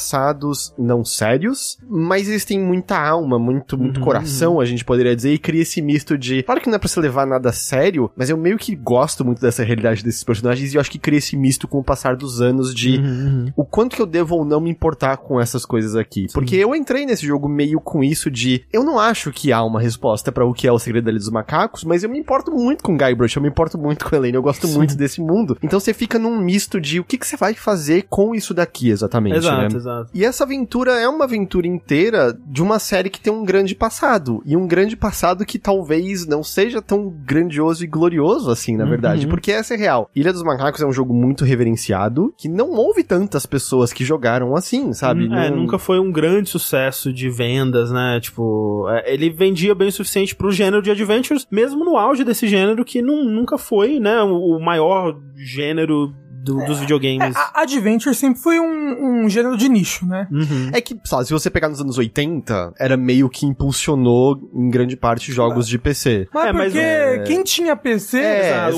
exato. tinha Já era um aquilo pra nicho, jogar Exato, também. é, era um lan- lance muito, sabe, de você ir lá comprar o, o saquinho Ziploc É, com o negócio. Mas se você pegar que o primeiro Ilha dos Macacos é 90, Uhum. porra, quatro anos depois, Doom Sim. limpa o chão com o que um dia foi o sucesso desses adventures, né? Sim, sim. E esse jogo tá lidando com isso, ele tá comentando isso constantemente, né? Ele tá. Não é à toa que o cenário inicial que você visita é o cenário do primeiro jogo, é um Guybrush nessa busca, é, meio que tentando se provar. E eu acho que no decorrer, ele desenvolve temas muito interessantes. Eu acho que você sentiu isso também, André. É, eu, eu acho que ele tem, ele, ele toca em assuntos que eu acho que são é, novos até pra Monkey Island especificamente, que é isso de, de meio que responsabilizar um pouco o Guybrush pelas decisões dele também, né? Então, é, eu gostei muito do que eles fizeram, por exemplo, com a relação que ele tem com a Elaine, que é a esposa dele, né? Uhum. É, porque nos outros jogos, a Elaine é muito pouco presente, e não que nesse ela esteja super presente, uma parceira de aventura do jogo inteiro, mas ela, eu acho que é o, talvez o jogo que ela mais aparece, que você mais tem acesso a ela ao longo do jogo, talvez. Nossa, eu tô no capítulo 4 só agora ela tá no jogo, de verdade. É que são 14 capítulos. É, não, assim, não que ela esteja super presente, mas é que, por exemplo, no. No No 2 ela quase não aparece. No 2 é tipo uma pontinha no comecinho, uma pontinha no final. No 1 um também é bem.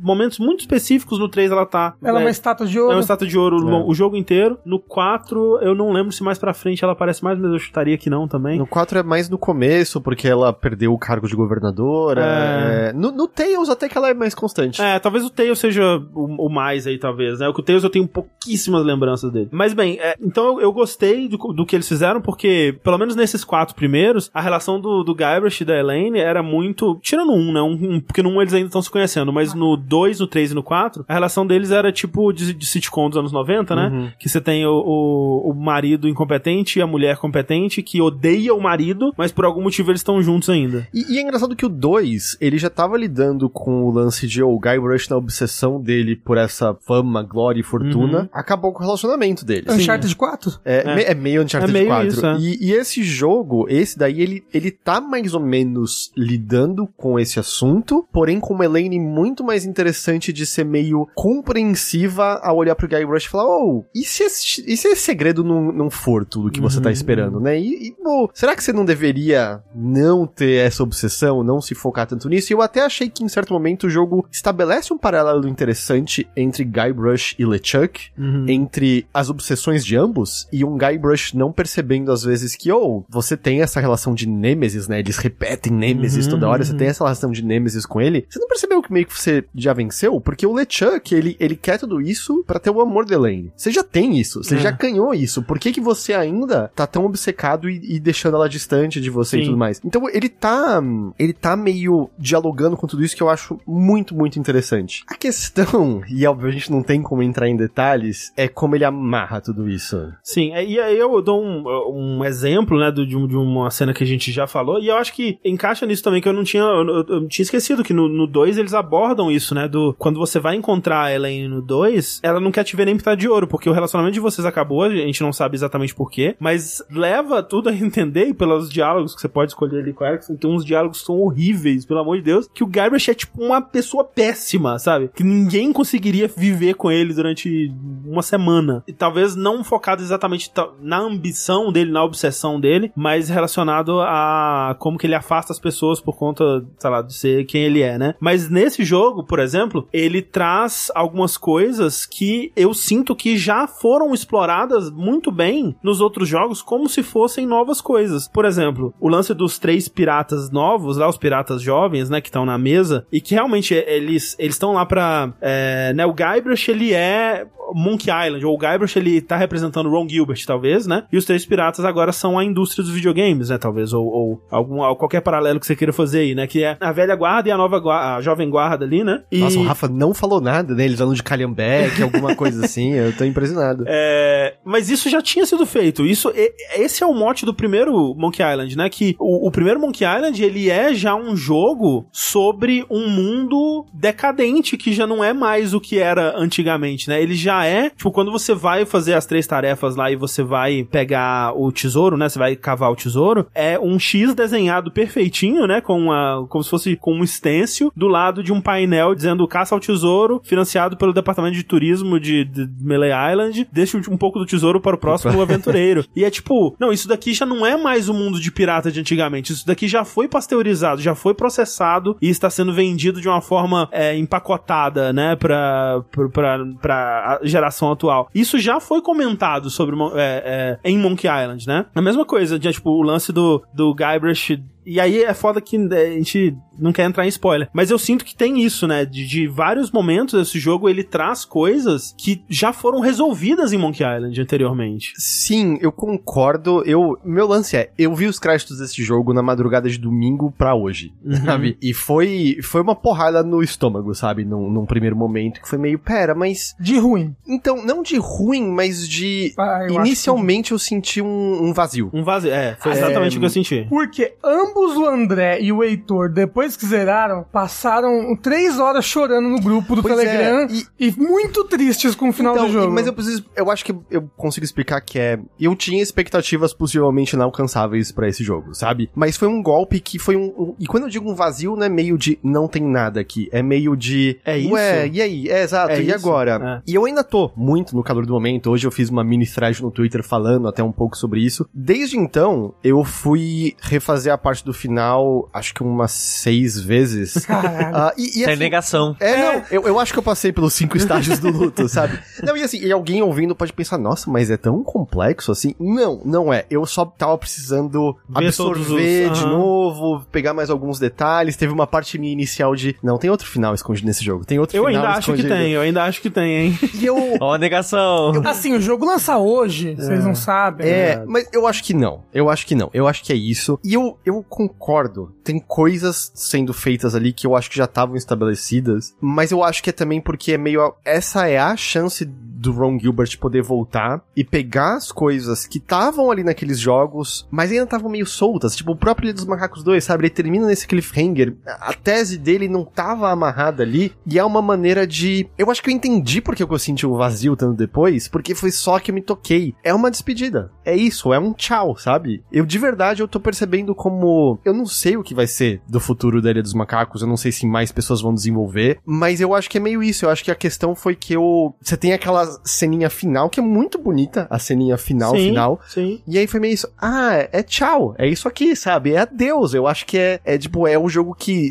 não exatamente em 90, mas era, sei lá, 93, eu tava jogando quando criança e me impactou de uma maneira que eu acho que talvez nenhum jogo de novo na vida vai me impactar. Uhum. Eu acho que tem a mesma coisa, André, que entra, né, o tan, tan, tan, não, tan, tipo, me arrepia, me Fora, arrepia, sabe? Até hoje. Chorar, é, uma, é uma nostalgia que chega até a ser um pouco, um pouco não saudável, às vezes, quando eu tô lidando com ela. Uhum. E eu acho que foi meio isso que comentou que, ah, isso aqui foi, foi meio adeus, na real. Eu acho que ainda, eu ainda vejo um certo problema com o final em que tem algo sendo construído, e aí o finalzinho em si é muito bonito, é mais apressado do que eu gostaria um certo pedaço ali, e é retornar para coisas que é então, é meio, ah, exato. essa punchline já, já foi já usada foi, antes, eu, eu queria outra coisa aqui. É, é, é, é foda porque, assim, é, é, a minha expectativa para esse jogo, eu não acho que ela é tão inalcançável assim, tanto que ao longo do jogo, eu, eu, putz, nada que esse jogo tá fazendo aqui tá me, em termos de game design, em termos de design de puzzle, em termos de set pieces e tudo mais, nada disso tá me movendo quando, quando eu rejogo o primeiro, ou quando eu rejogo, né, o segundo, terceiro principalmente, me move, né? Tipo, tanto em,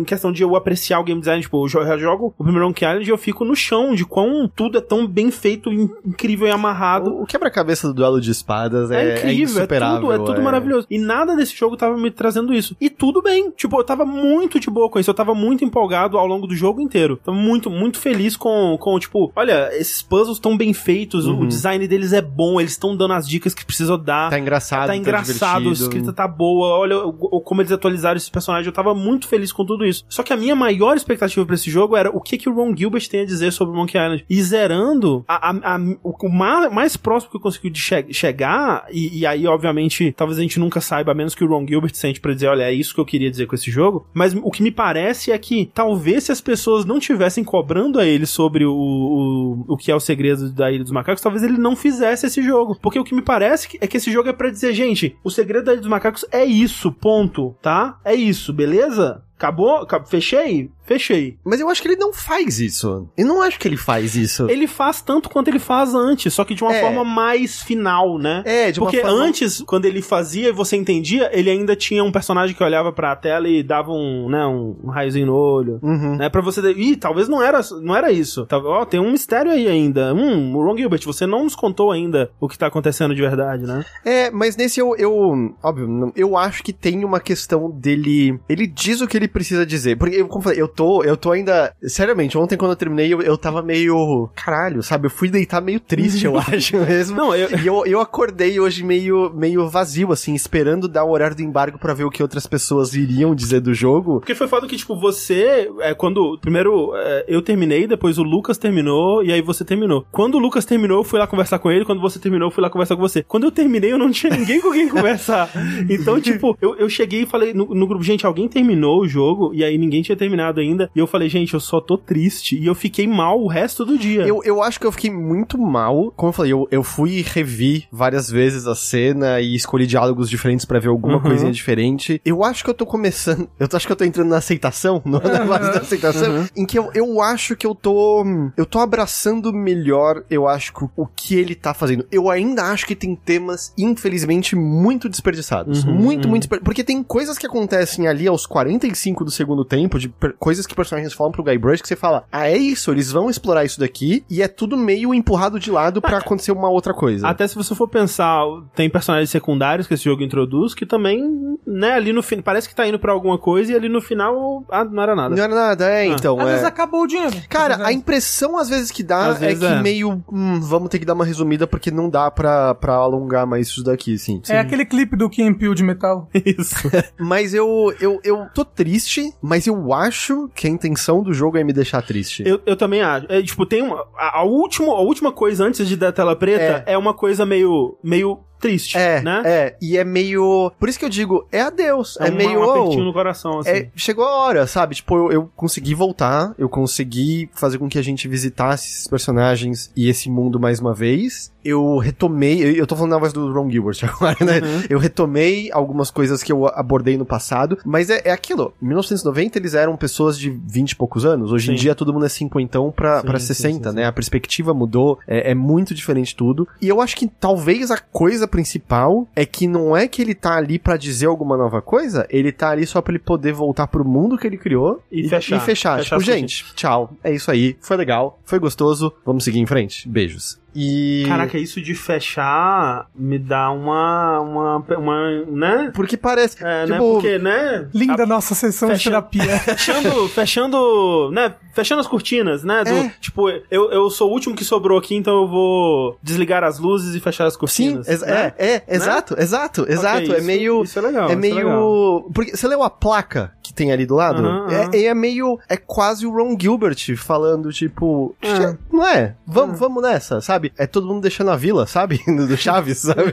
Boa noite, eu- vizinhança. é meio boa noite, vizinhança. Então eu, eu tô aceitando mais. Eu tô. Eu ainda tô no calor do momento, eu ainda tô. Eu acho que eu quero rejogar o jogo inteiro, Então, é, escolhendo é isso outras que eu- vou fazer. e- Eu vou fazer isso porque, assim, uma coisa que eu gostei, que a gente não falou, é que ele tem, mais do que esse tipo de evento costuma ter, coisas opcionais pra fazer. Uhum. E eu fui perceber isso vendo os achievements, é porque a gente jogou é, antes de, do jogo lançar, de fato, que ele tá lançando no dia dessa gravação. E tem aquela co- coisa no Steam, né, que você consegue ver a- os achievements, mas você não consegue ver a lista, né? é, antes do jogo lançar. Então eu conseguia ver que tinha umas coisas que eu não, não consegui fazer e eu fiquei pensando, cara, como é que eu faço isso, né? Eu até voltei pra tentar fazer algumas e eu não tenho ideia É. do que fazer. Eu peguei itens que eu nunca descobri o que fazer com eles. Então eu quero muito rejogar. Tipo, eu não. Eu voltei uma vez pro jogo pra tentar umas coisas diferentes ali, mas eu quero rejogar, assim. Eu quero rejogar e, e talvez agora, com a expectativa no lugar, eu, eu consiga apreciar melhor. Eu, né? eu, acho, eu acho que é um jogo que quanto mais tempo passar, mais a gente vai apreciar. Tomara. Eu, eu acho Pô, que, é, tomara. que é meio isso, sabe? Porque eu, eu, eu- cara, eu entendo. Eu acho que o vazio que você descreveu, eu senti duas da manhã de ontem pra hoje, sabe? Sentado no escuro da sala. Vendo meu reflexo na tela preta dos créditos, E, e- e assim, sabe, né? porque bateu meio, nossa, é. E aí, sabe? Porque, e de novo, eu acho que nós dois temos isso, e eu sei que é meio chato ficar puxando tanto pro pessoal, mas é. Poucas séries vão significar tanto pra mim quanto Ilha dos Macacos Sim, significa, sim, sabe? E é aquilo. Depois de adulto, puta, eu tenho quase 40 anos de idade agora. Que é, isso? Não tem, não. Eu, eu tô mais perto dos 40 do que dos 30. Eu também. É, ainda dá pra você gostar de muitas coisas, mas as coisas não, não emocionam mais quando você era criança e tudo era novo, Eu sabe? me emociono assim. Não, Ó. eu, não tô dizendo, eu não tô dizendo de maneira cética, sabe? Eu, eu ainda amo profundamente coisas, mas é, é diferente. É, diferente. Eu queria dizer que, do jeito que vocês estão falando disso daí, eu nunca senti isso na minha vida. Eu tô com inveja de vocês.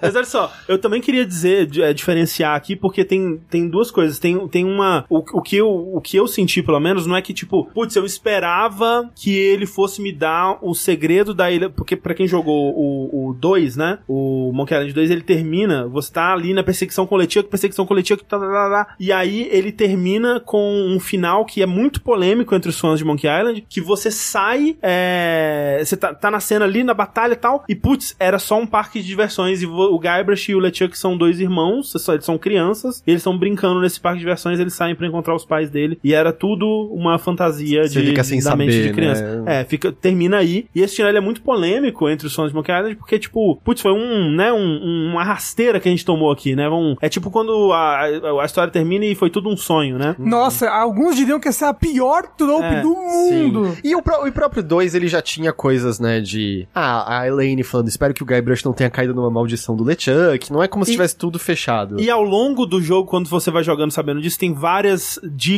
de que aquilo é um parque de diversões, Uhum. tem várias coisas assim. Enfim, é um, é um final polêmico. Eu, quando eu joguei a primeira vez, eu fiquei confuso e tudo mais, mas eu aprendi a gostar dele com o tempo. E aí a gente tá fazendo comparações, né? Eu não tô dizendo que eu queria que o final do novo Monkey Island, do Return, ele me desse de fato a resposta verdadeira. Exato, não é, né? não é disso que a gente tá falando. A gente não tá bravo, tipo, mas a gente não aprendeu o segredo, É, droga, putz, não né, é não foi um, não foi um, um super tesouro, né? Tipo, eu não, eu não quero, ninguém realmente quer saber o que, que tem na maleta do Pulp Fiction, sabe? Uhum. Tipo, a, a- né, a ideia do, do, do, do, do segredo do tesouro já, já é o bastante. É o nome da Voodoo, da Voodoo Lady. Exatamente. Era mais legal não É, saber o nome dela. Mas o lance pra mim é, é justamente que a resposta que eu tive foi um nada, né? Foi um vazio. Ou pelo menos um, um nada de novo, né? Uhum. É, e é isso que, me- que me deixou triste. Então, mas, mas ao mesmo tempo, talvez é porque eu tava com a expectativa de que fosse outra coisa, né? Que fosse, fosse seguir outros rumos, de que ele fosse dar mais foco em outros aspectos da história que eu tava gostando mais. Pois é, eu ainda, eu ainda acho que é. Se tivesse um pouquinho mais de carne antes daquele acontecimento do final, tivesse um. algum diálogo entre o Guybrush e o LeChuck, Uhum. alguma coisa dele com ele, seria o suficiente, eu acho, pra não parecer uma rasteira, talvez, o, o que rola ali. Porque essa é uma coisa, né? O Ron Gilbert, ele tem um. Os trabalhos dele têm um certo cinismo. O Thimbleweed Park, eu acho que sofre disso também uhum, no final sim, dele, sim. né? Em que parece que ele às vezes tem um, um certo medo de se comprometer com algumas coisas, um certo Uhum. medo de ser genuíno às Aham. vezes. Mas eu, como eu falei, eu fiquei voltando, voltando e revendo e revendo.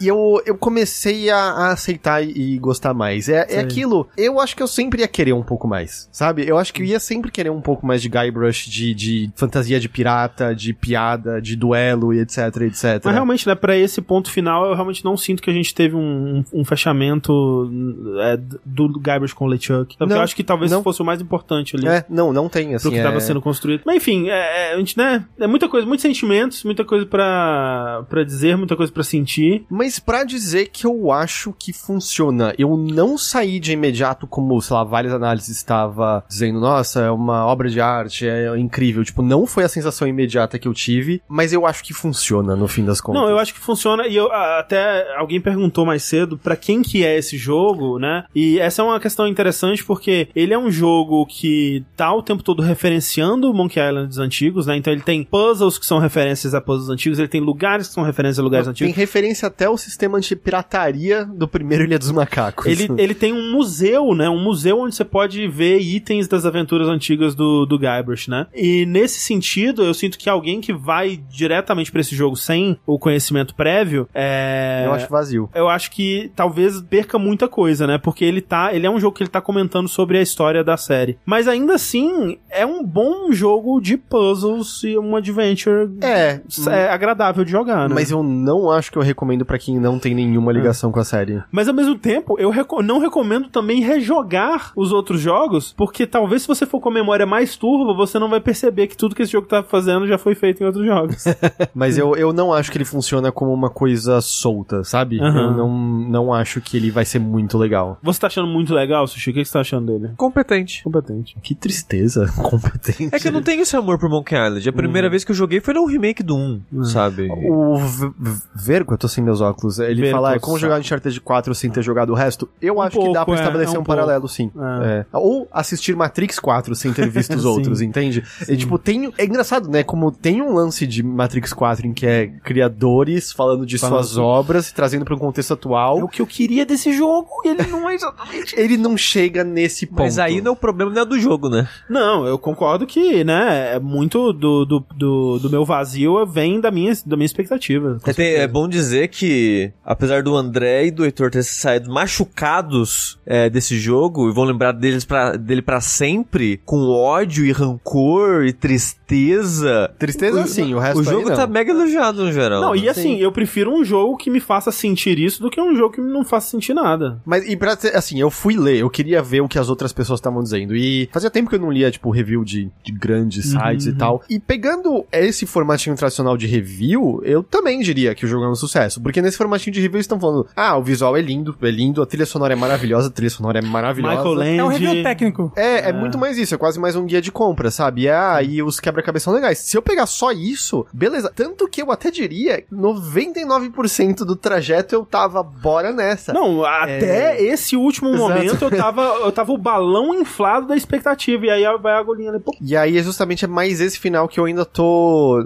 tô no processo de aceitá-lo e entendê-lo. E eu queria ver discussão disso, e óbvio que não tem discussão disso. Sim, não, não sim, tem em ainda nenhum não lugar tem. ainda. É, Mas vamos dar uma nota então, Heitor? Você conhece aqui o nosso sistema da Isso, nota eu, naval? eu, eu vejo as lives de vocês. Olha só. Mas pra quem não vê, André, Pra quem não vê, a nossa péssima ideia aqui, que é a nota naval. É ótima. Ela é um sistema de nota onde a gente põe, a, a gente define a qualidade do jogo num plano cartesiano, onde o eixo X vai de 1, que é desinteressante, pra 10, que é interessante, e um eixo Y que vai de J, que é ruim, pra A, que é bom. a gente já deu a nota naval pra nota naval? Ainda não. A gente tem, tem que pensar. Essa é uma nota difícil de dar. E eu tava pensando sobre isso. Eu acho que esse é um, um bom exemplo de um quadrante que a gente não costuma explorar muito aqui. Que ele é um 9. Peraí, um B3. Você acha ele desinteressante? Eu acho. eu Bastante acho que, desinteressante. pelo que eu tava esperando dele, eu achei ele bem desinteressante no que eu. on- Onde eu gostaria que ele fosse, ele não foi, né? Então eu achei ele desinteressante nesse sentido. Eu, hum, eu não sei, eu, eu, eu acho que eu botaria, tipo, sei lá, B7. B7. Ok, a gente é quase o, o oposto. Porque eu, eu, acho que, é- eu acho que é isso. Eu, eu acho que eu gostaria que ele se aprofundasse mais nesses temas que Uhum. eu acho que ele tem medo de abraçar às vezes. Mas ele é bom. Ele, com Ele é certeza muito é bom. bom. Ele é muito bom. Eu ia falar, eu ia mencionar alguma coisa do jogo que a gente não falou que eu queria mencionar e eu esqueci. Não era das cartas de trivia. Carteiras são ruins. Não, são legais. Elas mas somem, eu acho uma bosta. Se você erra, é só não errar. Eu queria que elas ficassem com um X direto no livrinho, porque se você erra, elas saem do livro. É, Aí- e aí você tem que achar de novo no chão. Mas você acha desinteressante assim, André? Eu acho, eu acho. Deixa, deixa eu fazer uma pergunta. Hum. Se não fosse aquele final, a gente corta 1% final, Mas é porque. ele ainda seria desinteressante mas, assim pra mas- você? Mas é porque tudo tava, Pra mim, tava dependendo do que, da tese final que Uhum. o Ron Gilbert ia ter sobre a, a por que que esse jogo existe. É que nem quando eu falo do, do The Last of Us Part 2 pra mim, tipo, quando eu, quando eu tava jogando ele é, a primeira metade, né, eu tava tipo, tá, é legal, é, sem dúvida The Last of Us, ele, tipo, né, tem, melhorou algumas coisas do 2, ele é bonito, ele, né, tudo bem. Mas pra que que esse jogo existe? É por que que esse jogo metade. veio? Né, o que que esse jogo vai me dizer? E aí, quando ele tem o salto da segunda metade, eu, ah, ok. E eu tava esperando esse momento no, no Return, tipo, eu tava, ok, tô entendendo pra onde você tá indo, tô entendendo os pontos que você tá abordando, interessante isso, né, de responsabilizar o Guybrush, mas pra onde que você vai? E aí ele acaba. Uhum. Então, pra mim, isso é tira muito do, do, do meu apreço por ele. É engraçado, eu acho que eu também tava. Uma, uma expectativa era ver algum quebra-cabeça no nível do duelo de espada, sabe? Hum, uma ambição, pelo menos, daquele tamanho e não e, ele, tem e nada. em vários momentos ele finge que vai ter alguma coisa com o duelo de espada e não tem. Não né? tem. Ah, eu lembrei só que ia mencionar, né, da, da questão cronológica dele, que é, ele supostamente se passa depois do 2, mas ele é impossível encaixar em qualquer momento É. da cronologia. E, e por conta do, do, do dispositivo narrativo que ele usa, que a gente não vai entregar aqui, Tudo bem. tudo bem, né? Esse, o, que ele, o que ele usa pra justificar a existência dessa história pode. meio que não importa. Pois né? é, mas é coisas de, tipo, o Wally tá ali, Sim. e o Wally é introduzido no 2, mas o Stan não teve a interação que teve com o Guybrush no 2. É, o Guybrush só conhece o Stan como vendedor de barco, sendo que no 2 ele já é vendedor de caixão, no 3 ele é vendedor de seguro, no 4 ele é vendedor de timeshare, né? É, e aí ao mesmo tempo, ele tá casado com a Elaine. Tá casado Então com ela, é que é depois no do 3. três. E tem o Murray, então depois do 3. Só que ele também menciona O que ele, que ele odeia sushi, e isso é do 4. Isso é do 4. E ele menciona que ele foi engolido por um manati, que é do Que é do- Tails. do Tails. Então não encaixa em nenhuma cronologia. É. Não tem como. Não, não, não tentem encaixar. Não tem, né? É impossível. Você quer dar uma nota, Sushi? D6. D6. D6.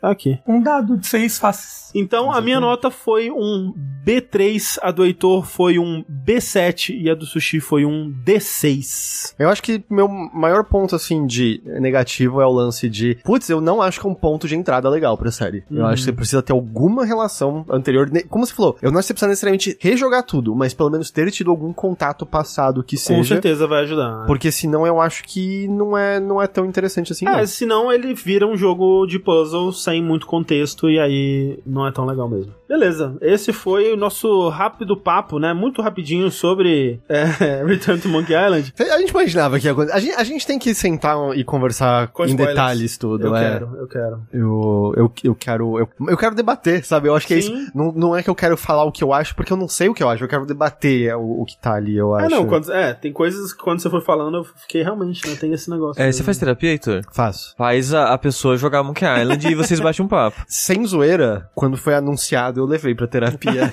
e eu tenho certeza que eu vou. Levar de volta agora. Me dá cinco minutos só pra falar de uma coisa. É, E de novo, eu sei que é chato puxar pro pessoal, mas eu acho que muitos de nós gostamos de videogames por conta Com- disso. Pô, é o- Porque a gente associa nossa vida Sim. a coisas pessoais. E eu acho que ele tem um pouco essa coisa emblemática de. É isso, quando eu joguei a primeira vez, eu era um moleque de 10 anos de idade. Uhum. Eu agora sou um homem de quase meia idade, sabe? É uma vida inteira à parte. Esse domingo, eu tava no chá de bebê da minha sobrinha que tá pra nascer. Que tá pra nascer, sabe? Tipo, minha família tá pra crescer, tem pessoas novas chegando agora. Ao mesmo tempo que meus pais estão, tipo, em terceira da- idade quase avançada. Meu pai tá com 75 anos de idade, coisas Deus. assim. É, tipo, eu tô casado, meu irmão tá casado, coisas assim. Então, é meio, é meio difícil separar isso, porque, em certa medida, quanto mais eu sentei e pensei nele como uma despedida, mais eu, eu sentia um pouco olhando pra esse arco da vida, sabe? Uhum. Parece meio, tipo, é, cara, o tempo passou, né? É meio, é meio isso. E da, da mesma maneira que os desenvolvedores tinham uma perspectiva de 20 e poucos anos, o com que eles queriam dizer com o Monkey Island original, agora são eles cinquentões fazendo outra coisa e é o nosso processo meio participando e crescendo e dando tchau junto. Mas até isso eu acho que eles abordaram no Tails, por exemplo. Sabe? Sim, Mas mas não não, foi era o o Ron nosso. Gilbert exatamente. É, né? exato, exato. É, Mas e aí que tá, eu tava super embarcado na história do, do Ron Gilbert, talvez fazer o, faz o Guybrush idoso que tem que tomar remédio pra artrite, sabe? Tava, eu estaria super embarcado nessa aventura, mas também não foi o que ele me entregou. Mas eu, eu tenho um pouco isso, sabe? Eu, eu é meio. Ah, sei lá, o primeiro jogo. O primeiro jogo sem- foi. Joguei meu pai traduzindo pra mim e pro meu irmão, com os dois sentados num banquinho do lado e fascinado, sabe? Era tudo muito diferente. E agora, tipo, meu irmão tá pra ter a filhinha dele no colo, talvez e sentar e jogar coisas, entende? Aí, ó, É- Return. É, exato, então é, é um, é, um, é um- Tipo, é engraçado, é um retorno, mas é um. É um, é um retorno só pra dar o tchauzinho final, sabe? E, e ir embora. É só pra. Enfim, perdão. a era só. despedida. era- É isto. É Return to Monkey Island.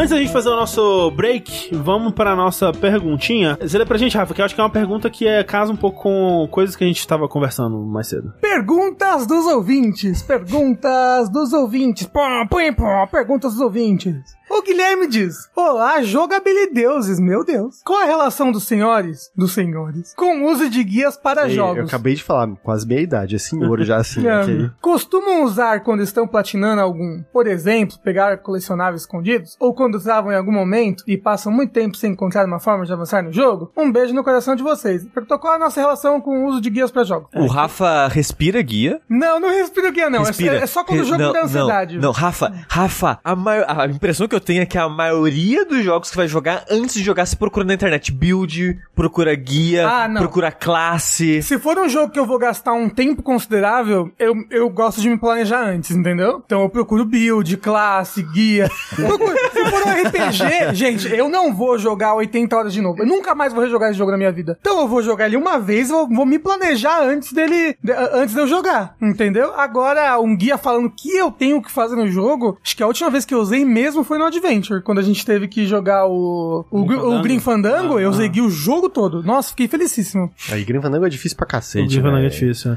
Eu quero, é um dos que eu quero ver, é, né, pelos olhos da Clarice, o que ela vai achar da dificuldade dos puzzles dele. E você, Heitor? Ah, porra, vai ser muito legal ver a Clarice jogando Green Fandango em live, hein? Sim, porra! Eu, eu acho que a questão é que hoje em dia jogos são feitos pra serem terminados, Ah, né? né? Eles Sim. não, não- não- normalmente não são mais obtusos o suficiente pra te travarem. É, tem, tem momentos... Green Fandango? Não, mas é 98, né? Não é hoje em dia. É, tem momentos que você empaca, mas acho que na progressão normal do jogo tem muito tempo que eu não, não procuro um guia. É, por exemplo, o que eu fiz foi, por exemplo, quando eu não conseguia matar a Malenia, porque eu não sabia desviar lá do golpe maldito. Da-. Eu fui, ah, deixa eu ver um vídeo como se desvia desse golpe. Não adiantou porra nenhuma, porque eu não entendi como desvia do golpe do mesmo jeito, mas acho que esse tipo de coisa, às vezes, meio. Tá, qual é a sua técnica pra fazer isso daqui? Agora, de travar, eu, eu não lembro. não, Tipo, jogos não travam mais desse jeito. Pra né? platinar, às vezes, alguma coisa coletável, e se eu não tô achando, eu procuro guia. Sei lá, passei, passei 40 minutos procurando. Não, achei? Procura um guia, pelo Eu- amor de Deus. E assim, eu vou dizer, eu adoro esse, esse pedaço da, da platina, ou da conclusão de um jogo, de que é, vou jogar ele, muitas vezes ouvindo um podcast, com um guia aberto do lado, lendo assim, né, me guiando pra, pro- pelos coletáveis. Nossa, eu acho muito gostoso. Eu não platino jogos, né? Então eu não. Tá certo. Faz bem. Faz bem. Falou o Sushi, o maior platinador de Ah, jogos. mas é um problema na minha vida. É Certo tá o Heitor que não entra já levou mundo. pra terapia? Não faço. Talvez devesse. Talvez. Mas é tipo de jogo que eu costumo olhar guia, mas nunca dá em nada porque eu não insisto o suficiente, eu não me dedico, é jogo de luta. Que aí, tipo, eu comecei a jogar, aí eu, né, escolho um personagem que eu gosto, aí, ok, vamos ver um vídeo de campeonato com alguém usando esse personagem, ou um vídeo de alguém falando dos combos, alguma coisa assim, mas eu nunca me dedico o suficiente pra, pra aquilo virar uma coisa útil que eu consiga usar de fato, né? Mas negócio de guia que o Sushi tava me julgando aqui. Tô, tô jogando. Tô jogando mais ou menos. Tô jogando Gridfall, né? E ele é tipo Mass Effect, ele tem escolhas, blá blá blá. Eu vejo na internet o que, que a escolha vai Ah, Rafa, ocasionar. pelo amor de Deus, Eu Rafa. não vou rejogar o jogo e eu quero um final bom. Eu, e me dá uma, e me dá uma ansiedade, gente. Eu, tipo, caralho, não, se eu fizer essa coisa errada, esses personagens vão morrer. Eu não vou ser responsável por isso. É o seu jogo, é o seu Eu jogo. procuro o guia pra ver se, que eu não vou matar ninguém. Quero que as pessoas façam o que quiser. Se quiser enfiar o jogo no cu, enfia. Que isso? que isso? É, tô falando que o Rafa faça dá. isso. Ah, mas aí, Você não sabe. né? Você não sabe se meu cu é físico também. Eita.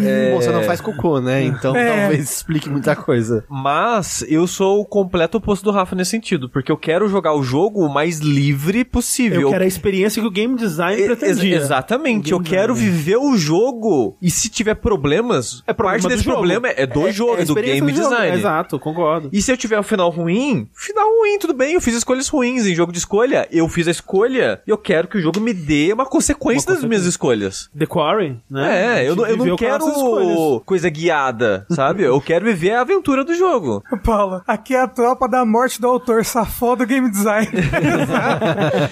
E, e, e, tipo, o jogo de build, essas coisas. Rafa, o jogo é longo, só vou jogar uma vez. Eu também. Mas eu não quero fazer o personagem perfeito, otimizado. Eu quero fazer o meu personagem. É, porque isso. os jogos nunca pedem pelo personagem otimizado. Hoje em dia, não. Hoje em dia não, é raro. Depende. Só jogos Não, mais mal não. feitos mesmo.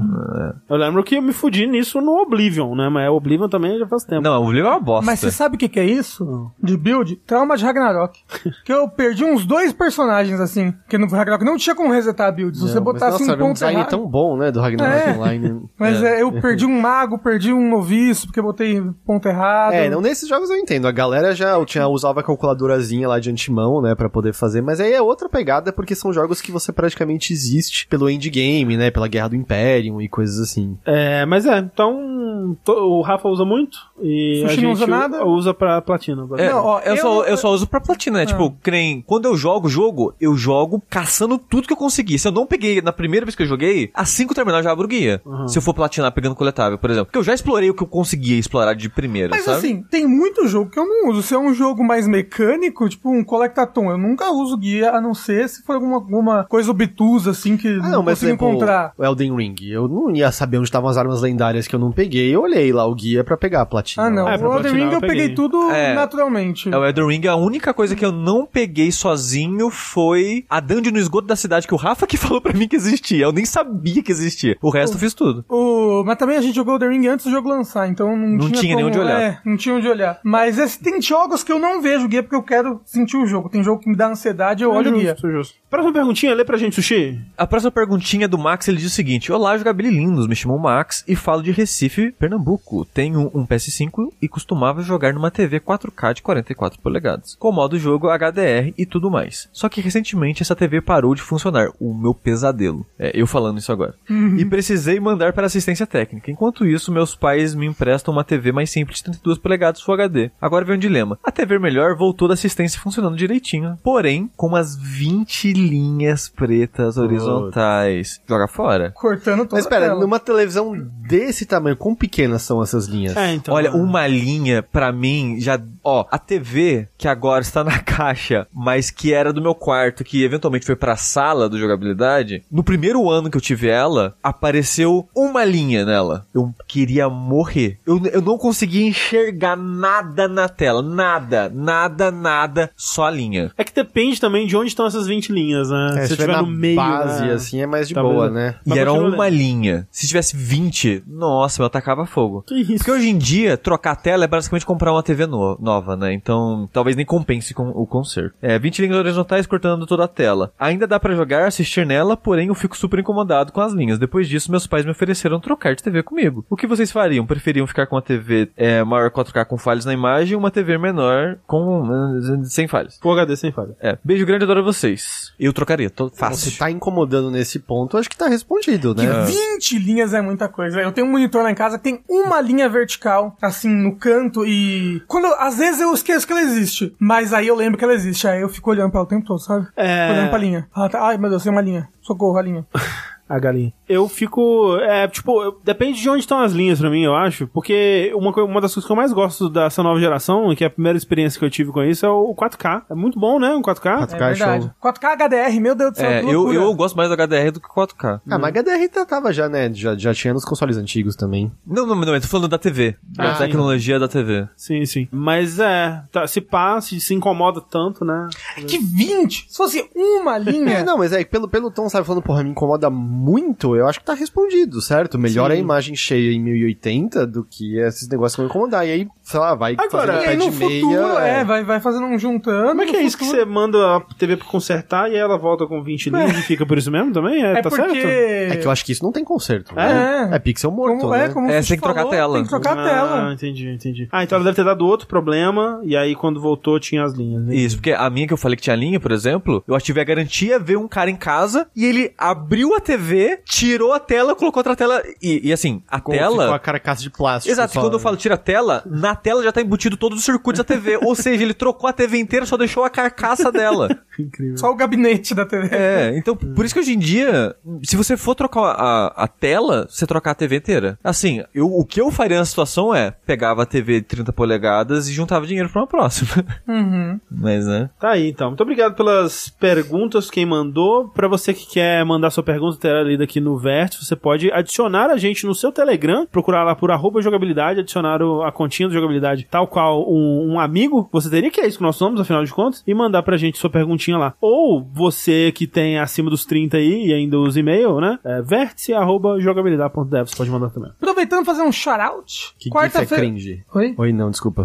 Quarta-feira agora a gente grava linha quente. Então mandem suas perguntinhas, por favor, para o arroba jogabilidade no Telegram ou pro retrospring.net barra jogabilidade. Por favor. Ia perguntar, o, um PS5, você liga numa TV, numa TV de 1080, ele faz super sampling? Eu não sei. Eu não sei. Porque o Series X tem, por exemplo, quando eles atualizaram e o, o Ori foi pra, não lembro se era 6K ou 8K, botando numa televisão com, tipo, de 1080, dava pra ver muita diferença, muita diferença. Estão dizendo que faz ali. Mas, ah, então, poxa, talvez ele na televisão de 1080 vá surpreender o quão bonito vai ser o jogo. Se bem que ele tava jogando esse tempo todo, né, de 1080. É, o que eu achei, uma coisa que eu achei que era frescura e que eu não ia notar é, é, tipo uma coisa com resolução de 1080p na TV 4K Quad HD, Fica que é o caso borrado. do monitor. Ah, sim, sim. Que eu achei, ah, não é tão grande a diferença não, você fica. Fica, é, fica, fica borrado, fica é borrado. meio triste. Quando você em jogo de PS5 que permite você modo resolução, esse tipo de coisa, e sei lá, Sim. no modo 60, às vezes é 1080 ou 440. Aí você tem lá, ah, não, tá, tá ok, eu acho tão,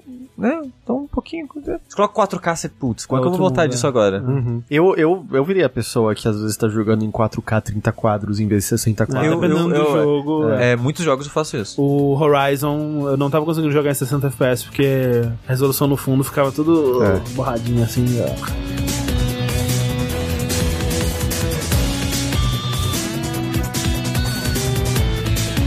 Então pro nosso segundo bloco de notícias, Rafa, porque nós tivemos aí um grandíssimo e pomposo Nintendo Direct. A gente no mesmo dia teve o Nintendo Direct e o PlayStation Direct, como é que chama? State of State Play. of Play. Isso. Exato. E tivemos alguns anúncios, né? O, o Nintendo Direct foi recheado, né? Foi cheio de. Acho que foram quase 50 anúncios naquele Nintendo Direct. 25 eram jogos de fazenda, É verdade. né? Mas Impressionante. Eu ainda tô. Eu não lembro se eles mostraram algum jogo de fazenda novo, alguma coisa assim, mas teve alguns que eles mostraram que eu fiquei tipo, pô, Ah, quero jogar esse jogo de fazenda aí. Ah, é, sim, é o relançamento do Harvest Moon, que não é Harvest Moon, né? O O Story of Season Story agora. of Seasons lá. É, legal. o remake foi um anúncio novo. Tipo, é um remake de um jogo que já existe, mas o remake foi um E anúncio. a novidade é que The Gays Have Won, né? Agora você pode ser não binário e casar com quem você quiser. Sim. A Thalia está muito animada pra esse jogo. Ó, o, Dru- Uh. o Druida Bicheiro mandou o comentário vencedor, que é o Agora é J-Pop. Eu fiquei. Eu já tava já, né? Que ele já tinha sido anunciado, mas ah, eu quero muito jogar aquele que é tipo Final Fantasy com É fazendinha. o Harvestella. Isso. Harvestella parece legal. Harvestella, é. É, parece bacana. Vai ter demo dele agora, ou já saiu o demo dele? Tava pra sair o demo dele. Tava, não era? É. É. Mas olha só, Hum. o a Nintendo Direct abriu com um anúncio de um retorno aí que a gente não sabia, André. A gente sabia algumas horas antes, né? Que esse vazou. Não, André, o retorno da N-Gage. É verdade. Finalmente aí lançando um novo console na Nokia nos videogames. E não, mentira, gente. Mas o que tinha vazado e a gente só né, ficou sabendo aí na Direct é um novo Fire Emblem. Chama Fire Emblem Engage, ou N-Gage. Sim. Que ele vai ser um dos jogos principais assim, né? Não, não é um spin-off. É estratégia mesmo. Isso, é de estratégia. Só que ele é um pouquinho diferente, porque, um, ele tem um protagonista muito estranho. Nossa, é- o- o- assim, ó, ó, ó, o, o- o jogo pode ser ótimo, mas o design do protagonista, Ou a designer é designer de VTubers, quem fez esse personagem. Ah, é? E parece um VTuber que Faz você tá sentido, olha, faz né? bastante sentido, viu? Assim, a coisa mais é, interessante que eu vi sobre isso é alguém questionando é, se os, os pelos do corpo seguem o padrão.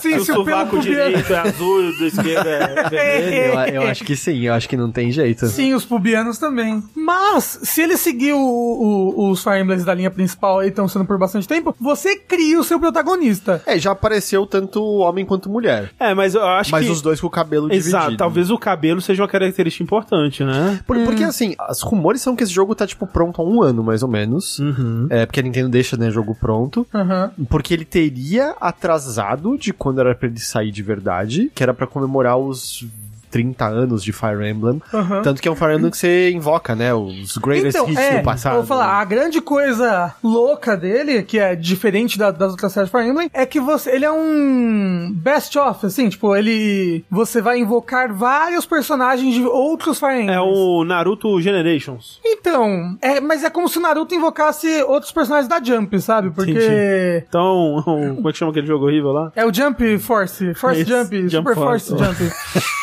Ah, Super Smash. É isso. Ai, desculpa. que absurdo. E isso faz parte da historinha, assim. Ah, no mundo tinha um dragão do mal que uma vez foi derrotado pelos heróis que summonaram pessoas de outros mundos pra ajudar. E agora o dragão do mal voltou. A gente reclamando história de Ilha dos Macacos, a história do jogo era, tinha o dragão do mal, e aí veio o dragão do É. aí, ó, aí não.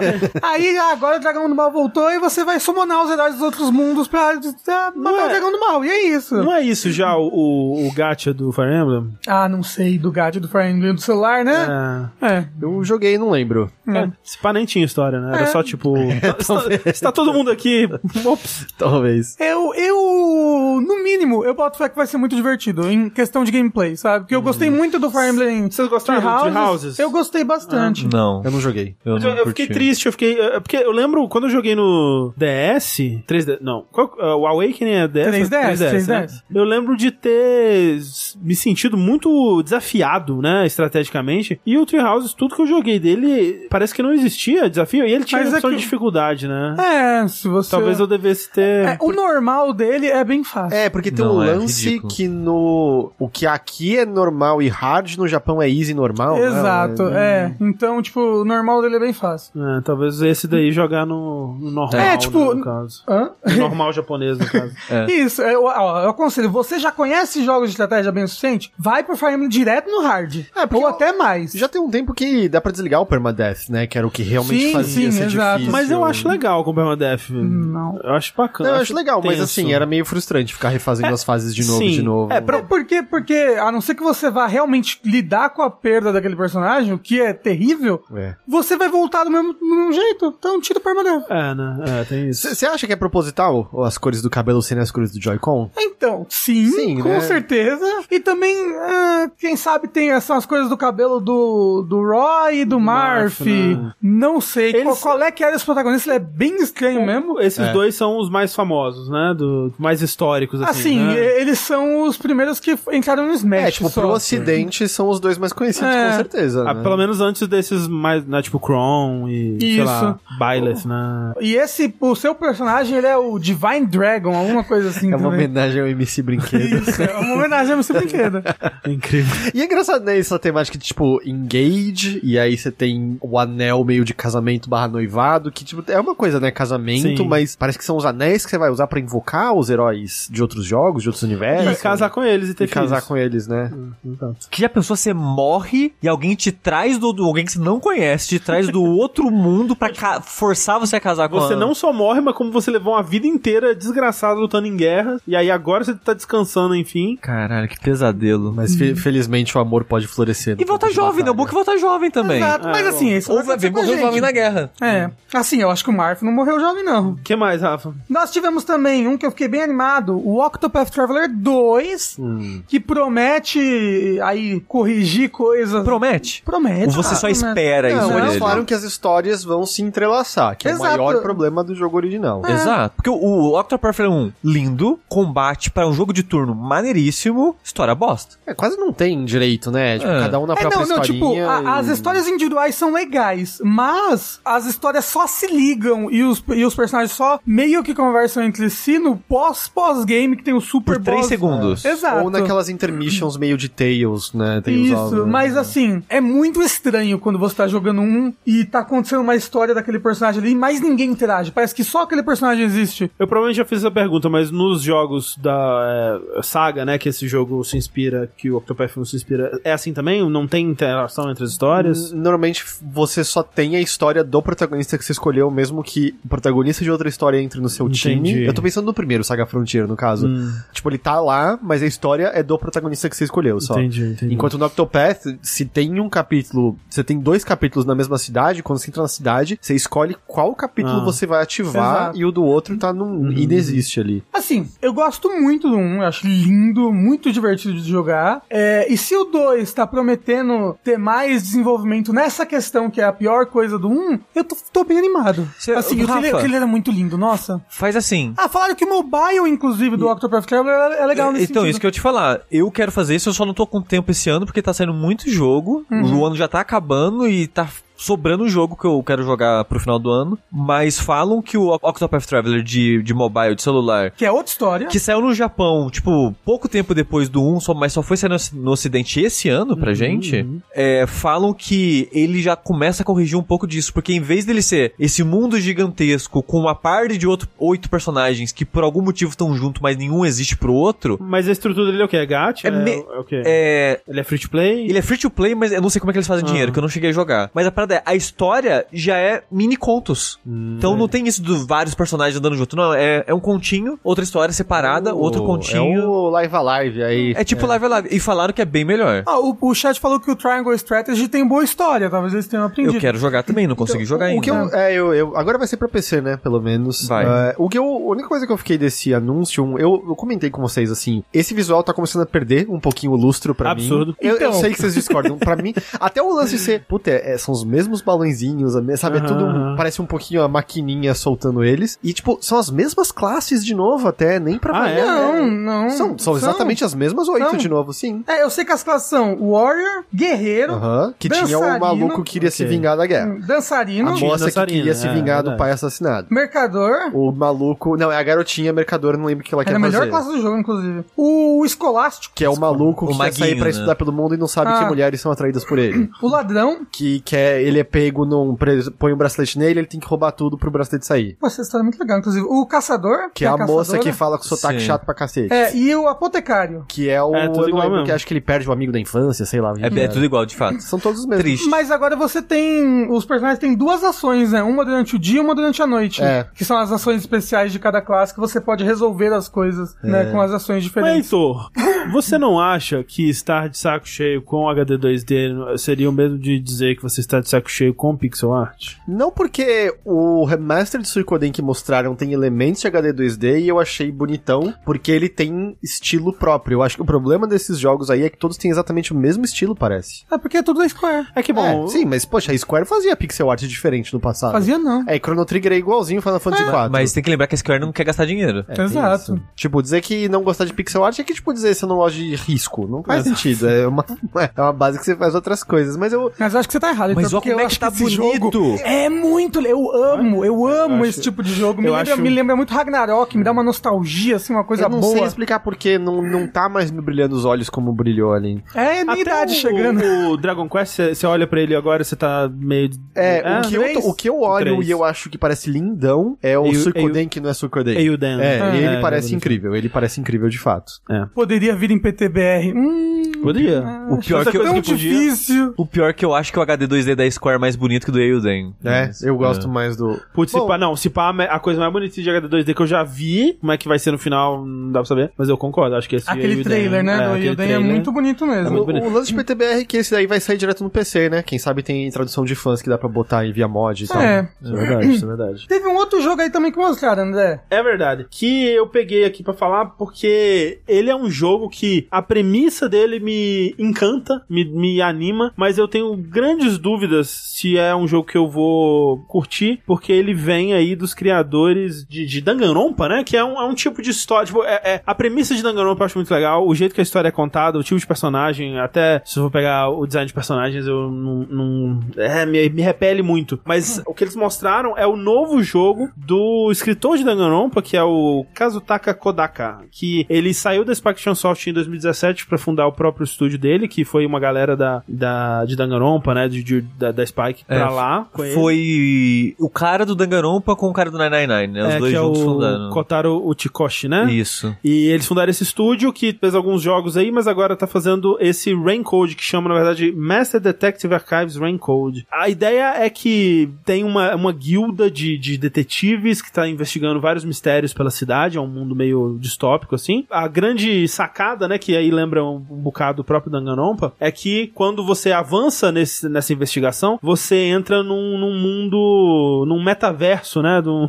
num, Metaverso. num mundo mágico do... Da personalidade da pessoa, da É, psique da pessoa. É, não sei se da pessoa, mas da resolução desse mistério. Então lá Hum. dentro você vai ter desafios de plataforma e, e de combate e RPG e coisa do tipo, onde os desafios vão ser os caminhos que a, que a investigação pode tomar. Ou, por exemplo, tem uma cena que mostra eles num, num carrinho de, de mina, e aí você tem três caminhos possíveis pra seguir, e cada um indicado por um caminho que a investigação pode tomar. E aí mostra uma, uma cena de luta onde tem uma versão monstruosa de um suspeito, talvez, e o suspeito ele tá arremessando é, declarações, né? E você tem que se desviar das mentiras e cortar as contradições, né? Então mostra atacando a contradição como se fosse um inimigo, assim. É uma premissa muito interessante, mas eu acho que todo o resto me afasta um pouco, especialmente o histórico. Tipo, eu, eu vejo o design dos personagens e eu lembro muito do Coringa do Jared Leto, sabe? Tipo, ah, como é que a gente vai saber que esse cara é um detetive? Ah, porque o cabelo dele tem uma forma de interrogação, literalmente, ok. Ah, eu achei que era um ganchinho, eu não tinha entendido isso. É, é, o design dos personagens desse, desse cara, eu não sei, velho. Eu acho muito. Ele, ele queria muito, ele queria passar muita coisa no design de todo mundo, sabe? E aí fica aquele design meio cheio demais, assim, eu não sei. É, 3D tá melhor pra mim do que as artes É, eu- flat eu do prefiro também, eu prefiro também. Porque, como é 3D,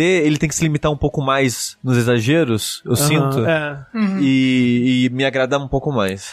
Você diz limitado exagero, enquanto na tela mostra o monstro, pessoa, inimigo mais exagerado. Mas assim, o Danganronpa, o design de todo É mundo muito, é, é assim. muito absurdo. É, Só lembrar do ursinho do Danganronpa já é meio... Não, e ele é um dos mais simples é que verdade. é, O mas- Mama- Mamakuma, é isso? Monokuma. Monokuma. É. Mas interessado pelo menos na premissa, né? Quem sabe quando sair aí a gente vê mais informações sobre a sim. qualidade. A premissa é muito interessante. Eu não duvido que seja bom. Eu gostei do Somnium Files. Eu não joguei o segundo Somnium Files porque é 60 dólares. Eu não queria pagar 60 dólares, Aham. eu tô esperando uma promoção. E eu não duvido que ele seja legal também. Mas bem, o que mais que teve, Rafa? Ah, agora a gente vai pro principal. Ó, Então, gente, antes da gente ir pro principal, vamos dar uma passada nos outros? Tá, vamos lá. Antes da gente ir no principal, coisas que tiveram na Nintendo Direct foram muito legais, que não podem ficar aqui de fora, pelo menos uma mençãozinha. Não teve na Direct em si, mas logo em sequência eles lançaram um gameplay do Bayonetta 3. Ah, é verdade, uns Né? 7 minutos, né? Não teve no, Direct? em si? Teve um pouquinho, Ah, tá. mas não, não teve, não teve o- os 7 minutos que, que lançaram É que aí eles separado. mostraram aquele gameplay guiado, né? Que vai comentando. Isso, foi? mostraram gameplay comentário, mostrando como vai funcionar o combate da baioneta agora. E o combate também da, da outra protagonista, que é a irmã do Dante.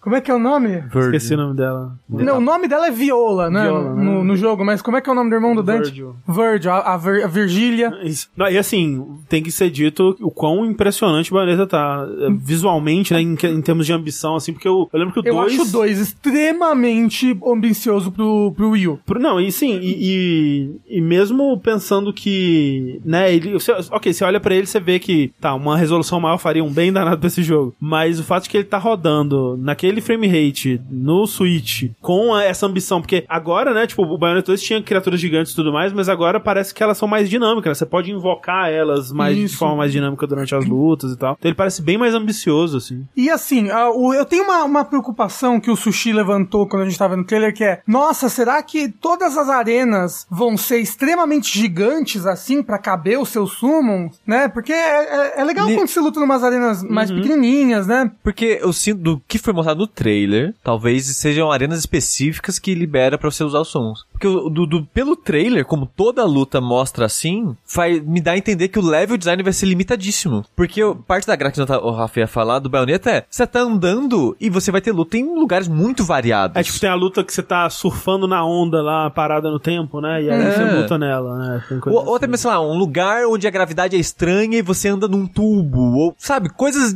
variadas e diferentes. Nesse vai ser tudo, ah, é uma arena gigante quadrada. Então, mas talvez a gente só viu as arenas gigantes quadradas porque o trailer se ficou muito em mostrar a- os summons da baioneta. A minha né? esperança é essa. É. Tomara, tomara. Eu, eu acho, eu acho que eles que eles, eles, eles sabem o que eles estão fazendo. Eu espero, porque, tipo, o Bayonetta 2 é o meu beat'em up favorito. Beat'em up? Beat 'em up? Hack and slash. character action, o que é que Isso, você... meu character action favorito. É, e eu Bayonetta tô, 3 versus Streets of Rage 2, qual ganha? é, e eu tô muito animado pra ele. Agora, uma- um outro lançamento também, lançamento, ó. Uma outra coisa que foi anunciada, eles estão remasterizando o Kirby de Wii, que era o Kirby Return to Dreamland. E se você vê lado a lado, nossa, tá muito mais bonito do que era no Wii. Eu vendo no... Quando a gente tava vendo a Direct, eu tava, nossa, igualzinho, Ou Wii, seja, né? o que Wii, legal. Wii não era nem HD. É verdade. Então, não tem. Eu tava olhando e falei, nossa, igualzinho, né? Hum, que nostalgia, que legal. E aí, e aí, né, de- depois vendo as comparações, eu falei, caralho, nossa, mas mudou tudo. nossa, tá muito mais bonito. Os cenários, o personagem, o modelo, tá tudo muito mais lindo. Você gostou do Kirby desse ano, o Forgotten Land? Eu Ah. achei bonitinho, mas eu larguei depois de dois mundos. Ai, não. É que é um pouquinho bobinho, né? Eu acho, não, eu acho é maravilhoso. eu- Não, eu acho incrível pra criança, mas eu- Não, não, não, não, não, não, não. Eu, eu, Continua é, jogando. Eu acho que uh, é um problema de maioria dos jogos da Nintendo, inclusive de um que a gente vai falar em breve aqui, é que a Nintendo ela tem, né, os jogos, né, Nintendo likes aí que ela publica, tem uma rejeição muito a, forte a primeiras impressões. Eles não ligam muito, né? Os jogos, esses jogos costumam começar com a pior parte dos, desses jogos, né? Tipo, Eles vão ficar bom mesmo, muito deles no final, assim. E eu acho uma- um curioso. Assim, eu acho que realmente a- as melhores partes do, do Kirby são as do final. Eu acredito, mas é tipo, tava tudo muito bonitinho, tudo muito bem feito, é legal o modo prepúcio lá e tal. O, como é que é? O Big Mouth, não é? Malfu. Mouth. Mouthful. É, mas aí só, sabe, tava um pouquinho... Sim, ah, sim. Ok, bonitinho, fazer outra coisa. Não, ab- não,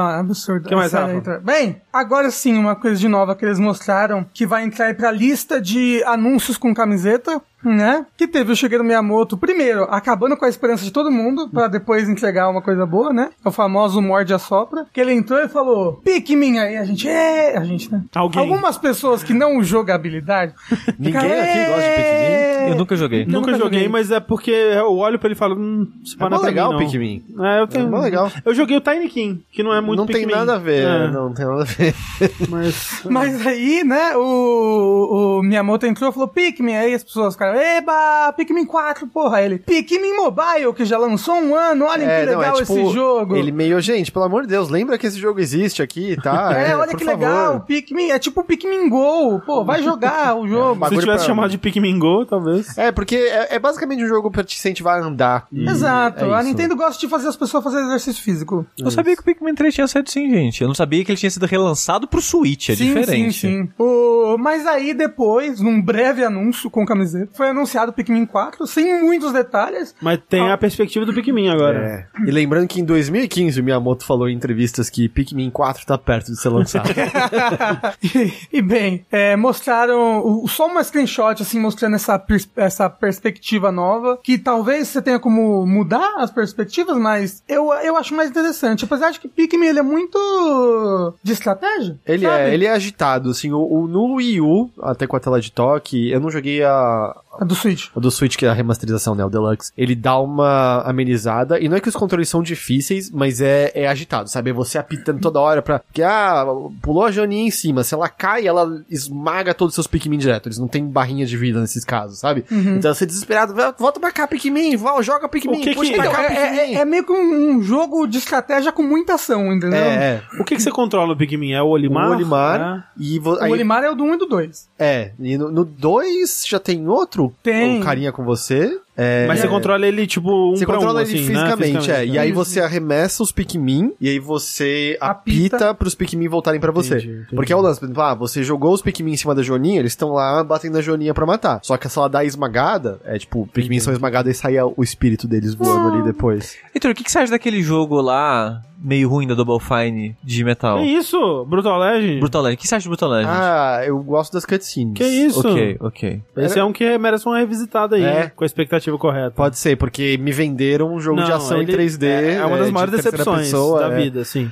Mas é o. o, o- eu não lembro. O, o nome do outro carinha era um trocadilho com o Luigi também, o do, do Olimar? Eu não lembro. Porque o Olimar é isso, né? Mario, Mario. ao contrário. E, e o negócio também do Pikmin é que ele tem as passagens do dia, né? Uhum. Então ele é, ele é um jogo de estratégia com tempo. Então, o, o primeiro, depois ele tira o limite de tempo. Tipo, vai Isso. passando de ciclo de dia e noite. É. E o terceiro você controla três personagens ao mesmo tempo. Você cicla, né, entre eles e eles têm as suas. também. E ele tem as suas as suas características, você tem que explorar esse mundo aí. Mas vamos para o principal, Rafa. Mas bem, Pikmin 4, animado. Nunca sim. joguei, preciso jogar um, dois e três pra jogar o 4 agora. Mas eu acho que a principal coisa da noite, e que pra mim justificou ter essa direct. GoldenEye. Isso. Porra, finalmente Golden não. Ze nome, o nome, gente. Ai, Jesus. Zelda Tears of the Kingdom. Já tiraram a dúvida, tá, gente? Não é Tears, é Tears É, mesmo. Tears. Pela- E o André mesmo viu isso no mesmo dia, né? Só que no- depois da live. É, depois da live o André viu que em katakana, hiragana, Isso, isso. Era, é, é, em katakana tá escrito é, Tiazu, né? Mas eu ainda acho que é proposital. Eu acho, eu acho. Então, pode ser. né? E. Tô emocionado, gente. É o Breath of the Wild 2, né? Que a gente sabia a sequência, agora tem um nome. E. A gente não sabe, assim, muito mais coisa. Do que já tinha. A gente, a gente viu que talvez uma das maneiras de ir pro céu é. Rebobinar a pedra. É, é rebobinar pedaços, né, da- dessas ruínas que estão no céu que caíram. A gente, quando, quando nós estávamos analisando aquele dia, a gente falou, ah, um buraco aqui que não tinha antes. Já tinha aquele buraco. É, Eu vi depois pessoas pegando, né, os lugares que aparecem no trailer, comparando com o mapa do Breath of the Wild, e é meio que tudo tá lá mesmo, assim, né? Exato. Ah, as únicas coisas que tem de diferente é a, os shrines não estão mais lá. Uhum. E um, Pode ter voltado pra baixo da terra, né? Exato. E uma coisa que talvez eu tô pra baixo da terra também, que é, eu falei, aquele buraco não tem no jogo. E tem um negócio aqui no jogo, tem uma torre ali. E não tem mais as torres também. Sim, Que sim. também acabaram de É. sair da terra quando Exato. começa, né? O Breath of the Wild. Sim. E duas coisas diferentes também, as outras duas coisas. Tem uns desenhos estranhos, assim, neon, assim, que parecem a criatura que aparece no começo do trailer, que a gente não sabe quem é ou É, pelo o que menos, é. pelo menos o que dá pra ver é, é aquela, aquela pessoa que aparece no mural girada, né? Assim, Isso. Dá pra ver. Ou uma pessoa da mesma raça, porque as orelhas são muito menores. Hum. Essa pessoa, talvez essa seja uma raça dos céus, alguma coisa assim. É a galera do Skyward Sword que ficou por lá, evoluiu É. de outro jeito. Ou então, ah, como esse, esse, esse jogo é na mesma linha do Twilight Princess, tem aqueles personagens que moram no céu do Twilight ah, Princess, aquelas galinhas. esquisitos. É, Nossa, eu odeio aquelas aqueles gal- é, uma, é uma galinha com cabeça de ser humano, não sei se você É, lembra. lembro, lembro. horrível, é assustador. horrível. É, eu vi muita gente comparando, né, em- termos visuais, assim, né, coisas desse jogo com coisas do, do Twilight Princess, né, tipo, tanto o, o tipo de tecnologia do braço, a iconografia, por exemplo, a Midna, ela usa bastante a temática das duas cobras, né, na, na, ro- na armadura dela, assim, que é um, um ícone, né,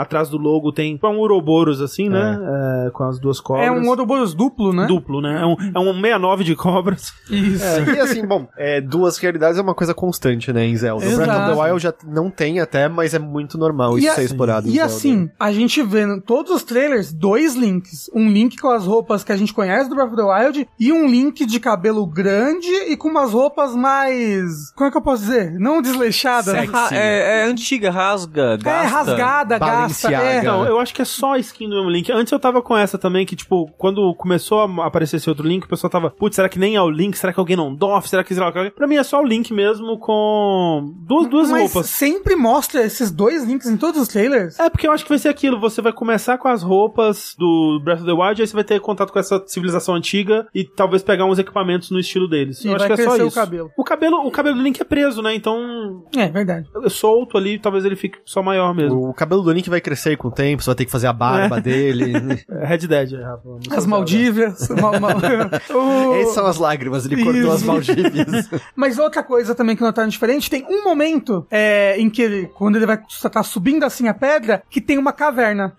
tem um buraco na parede que não tem no jogo ali. Então E- é uma caverna mesmo ou é só tipo uma, um, um corcovadinho ali? Um- Uma, E você uma lembra entradinha? do que a gente viu no meio do ano passado? Que uma das maneiras de voltar aos céus era voltando numa gota d'água como se fosse uma Isso, lágrima exato. caindo do céu, né? Então, Sim, e, e muita gente reparou antes também, eu vi no Twitter algumas vezes, quando a, a lágrima cai, ela faz, a poça faz o formato de uma coroa, né? O pessoal tá Então, viajando Tears aí. of the Kingdom. tá viajando.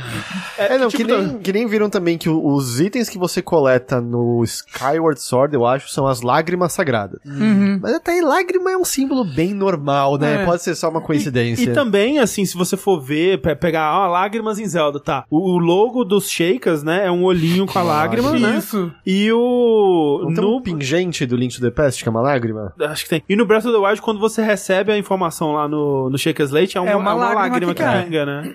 E uma das vezes que eu vi o final O- do tá Return se to Monkey vai Island, eu chorei. Chorei. Foi uma Que era uma lágrima. lágrima. É. E, e olha só, Rafa, a, aquela a, a criatura, né, que aparece no mural, ela aparece é, rodeada por uns. Sete lágrimas. É, então o pessoal tá falando que talvez essas sejam as lágrimas. São sete. Como é que é o nome desse símbolo? É, Magatama, né? Isso. Tipo, é, muita gente também começou a ver é, inspirações de, de, de arquitetura japonesa em algumas coisas. Estão vendo é, uns portais que parecem aqueles portões Tori. Tem um castelo no fundo que tem gente comparando com aquelas pagodas. Então, talvez essa, essa civilização tenha alguma referência visual com designs Mas japoneses. essa civilização, com toda certeza, são os Zonai. Zonai, é, Lembra exato. que eu falei da outra vez, vocês ficaram me zoando? Fiquei te zoando. É, porque a arquitetura é a mesma. E no logo tem os dragões do Zonai, que são esse. que você vai ver no jogo é igualzinho, que vem a boca, faz um negocinho. Então, e a civilização que sumiu do nada, era mais antiga que os Chica, que a gente sabe bem pouco do, no Breath of the Wild deles. Uma coisa que eu tô curioso em termos de jogabilidade, que eu acho que vai ser diferente, né, é que escalar é um troço integral no Breath Sim. of the Uhum. Wild. E nesse eu tô achando que talvez vá ser um processo que seja muito mais simples, porque você vai poder ir pros céus e cair lá de cima em provavelmente qualquer ponto que É, você queira, talvez. Tem uma, uma, uma teoria, porque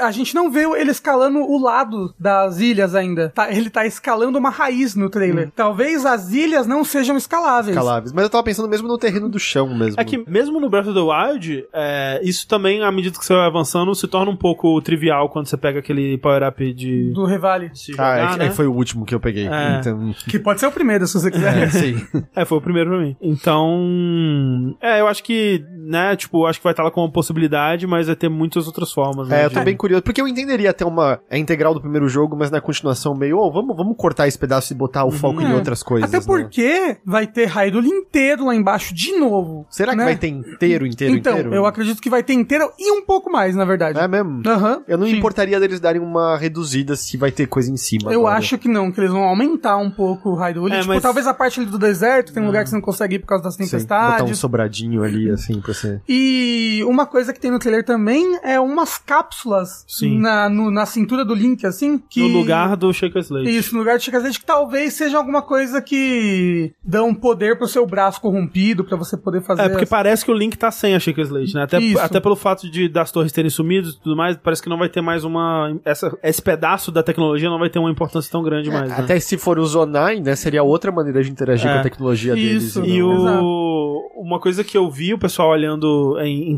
conceitos que não foram utilizados, né, que saiu naquele livro de, de, de design do, do Breath of the Wild. E assim, e esse jogo, ele era pra ser um DLC. Hum. É um DLC que cresceu tanto, tanto, tanto que você fala, eita, vai, ser, vai ter que ser um novo jogo. É que uma das ideias era que você precisaria é, usar umas cápsulas, assim, pra dar power-up, pra dar energia pro Chica Slate e outras habilidades que você usaria e foi descartado. E acabou virando aquele negócio do, do fogo azul, né? Que você liga em alguns lugares, né? Pra Uhum. adquirir novas habilidades é, no Breath of. E aí aqui talvez eles estejam retomando isso, que talvez pra usar o poder da- do braço, você tem que usar esses tubinhos que Uhum. talvez tenha relação ou não com as lágrimas. É, e, e talvez, inclusive, esse braço não seja uma coisa ruim, tipo um braço corrompido, um braço. Talvez ele, ele seja um braço. Um braço de- dessa, de- desse pessoal da outra civilização. É. É, bom, às vezes, sabe, às vezes da mesma maneira que, sei lá, que ele tá amaldiçoado e tem a Midna junto dele, tem alguma coisa junto e o Sim. braço é isso. Uhum. Não é necessariamente uma coisa ruim, só tá Isso. diferente porque é alguma coisa ali. Ah, Uma coisa, Rafa, que você falou no, no trailer, eu não sei se você viu isso em algum lugar ou, ou se é uma teoria sua, mas eu vi outras pessoas falando que aquela pessoa que aparece deitada, né, no mural, assim que você falou que era o Ganondorf. É, porque ele tá na mesma posição do É. Ganondorf, né? Mas o pessoal tá falando que pode ser a Zelda É, também. então o pessoal tá achando que é a Zelda. E aí, no final, o logo aparece em cima do, do outro pedaço do mural, que seria a Zelda com essa nova criatura orelhuda que aparece Dando também no as mural. mãos tipo um Ouroboros, assim, É. também. Tipo, o jeito que elas dão as mãos, isso talvez seja loucura na cabeça, é igual o Ouroboros que tem na porta que o Link tá abrindo assim, sabe? Que ele é um Ouroboros com as duas cabeças, se dando encontra um na beijinho. pontinha, é, sim. É. Às vezes, sei lá, a Zelda é a princesa da Terra e essa é a princesa do céu, sabe? Alguma coisa assim, alguma coisa É. assim, é verdade. É. a princesa de. A Zelda precisa de Hyrule e ela de Hai Hyrule. Very Hyrule. Isso, porque assim. Teve te- Lourule Teve. Lourule, então. E o pessoal tava também pensando, tipo, o quão alto vão essas ilhas? Porque a gente vê umas ilhas muito diferentes em altura um do outro. Então Eu talvez. acho que o suficiente pra não ter que renderizar nenhum gráfico da parte de Exato. baixo. Mas tem ilhas bem próximas ali de baixo, ilhas que estão acima de uma camada de nuvem, É. né? Então, talvez a gente tenha. Tipo, o Breath of the É super horizontal, talvez o jogo seja muito mais vertical do que Uhum. a gente imagina. E uma coisa, né, com a data de 12 de maio, Temos eu acho data. que isso já tava claro, mas com a proximidade acho que elimina qualquer dúvida de pessoas que achavam que teriam um Switch 2 pro lançamento de Breath of the Ah, Wild, sim, né? Não, não vai ter. Não vai, não vai. É, em algum momento, pelo que vazou, e pa- aparentemente em algum momento a Nintendo mesmo considerou, mas acho que não é mais uma realidade, É. não. É, é isso. Zelda, então, é 13 de maio? 23 de maio? 12 de maio. 12 de maio. 12 de maio do É ano que bom, vem. bom então. mas, mas é bom, a gente tem tempo de jogar até ter os eventos do meio do ano e, e todo mundo vai fugir do. do, do, do- É. E até lá as pessoas terminaram The Ring. Até lá, quem sabe, eu terminei Breath of the Wild. Você nunca terminou? Nossa. não, eu fiz eu com o não. jogo, joguei, sei lá, uns 80 horas dele, mas Eu lembro nunca que quando eu conheci o André, ele tava jogando, né, Breath of the Wild, e ele ficava muito bravo comigo porque eu queria ajudar ele. Eu, mas eu, eu entendo, assim, eu terminei, mas eu entendo sair satisfeito, porque, tipo, de terminar é um é. detalhe, eu sinto Sim. naquele Não, não jogo. É porque eu, eu Não, derrotei não. quase todas as vezes, eu fiz, sei lá, uns 70 shrines, assim, peguei bastante Korok, Aí explorei nós bastante termina, mundo. porra. É, então, falta. É- é meio que falta isso só. Eu, eu lembro assim, terminar foi quase meio. Ah, que tristeza, não queria dar tchau pra esse mundo, sabe? Mas sabe o que, que tem de legal? Muito legal no Breath of the Wild? As DLCs. As É, que, duas né, DLCs eu- são bem legais. Quando eu terminei não tinha DLC ainda, né? Eu terminei várias vezes, né? Eu terminei no Wii U. Ah, não, não, não. Eu comprei um Switch pra jogar Breath of the Wild. É, o meu, o meu save ainda tá no Wii U, eu nunca joguei. Nossa no, senhora, é no por Switch. isso. Tem Não, que mas- comprar no Switch. Não, mas assim, eu consegui transferir o save do Wii U pro emulador e agora eu consigo jogar o meu save no emulador. Ah, então você tá jogando no Switch Pro já o 1 Já mesmo, tô, entendi. exato. Oh, e no emulador. Desculpa, mas no emulador esse jogo é tão lindo. Nossa, é é, incrível. tão lindo. É Não, e o. André fez o, o correto, né? Ele fez meio que o dump do jogo dele pro basicamente, emulador, então é. não tem nenhum crime sendo feito aqui. Não, se você tem a cópia física do jogo, você pode Por emular. 24 horas. Por 24 horas. É por 24 horas. Você não lembra Não. disso? Tinha. Os sites falavam, ah, se você não tem esse jogo e baixar esse ROM, você tem que pagar depois de 24 horas. Essa lei não existe. Os sites Não existe, inventaram é. isso daí. Mas todo site de emulação na época falava disso. Edu Laguardia, eu particularmente gosto muito das DLCs do Breath of the Wild. A primeira é uma DLC só de desafios, né? E a segunda tem bastante historinha, tem uns diários pra você ler de todos os guardiões, que eu acho muito legal. E ela tem a melhor dungeon do jogo e um dos melhores bosses do jogo, que são o melhor boss do jogo. É Até porque muito, os muito chefes legal. São, os chefes e os calabouços E as são as partes dungeons. mais fracas É. de Breath of the Wild. Exato, tipo, o último chefe é bem legal. E o último calabouço. E o é último legal. calabouço é bem legal, mas aí eu acho que compensa um pouco porque o calabouço da segunda DLC é bem legal e o chefe é bem, bem legal. E tem motinho. É, mas é a recompensa pra você zerar a DLC é você ganhar a moto, então. Mas assim, é muito legal a moto. Nossa, pra dar é muito grau, né? bacana. É. Immortals é melhor, Heitor? Nem fodendo quem eu vi fala que o isso. Teixeira trouxe pra lá, né? É, a Teixeira- Assim, Immortals é muito bom, mas Não, pelo amor de Immortals Deus. é muito ruim. Essa parte tá Não, correta. É, é aquele jogo. Não, tá é bom, é bom. Não Me é, diverti muito é. com Immortals. Mas Mas é problema teu. 嗯呵呵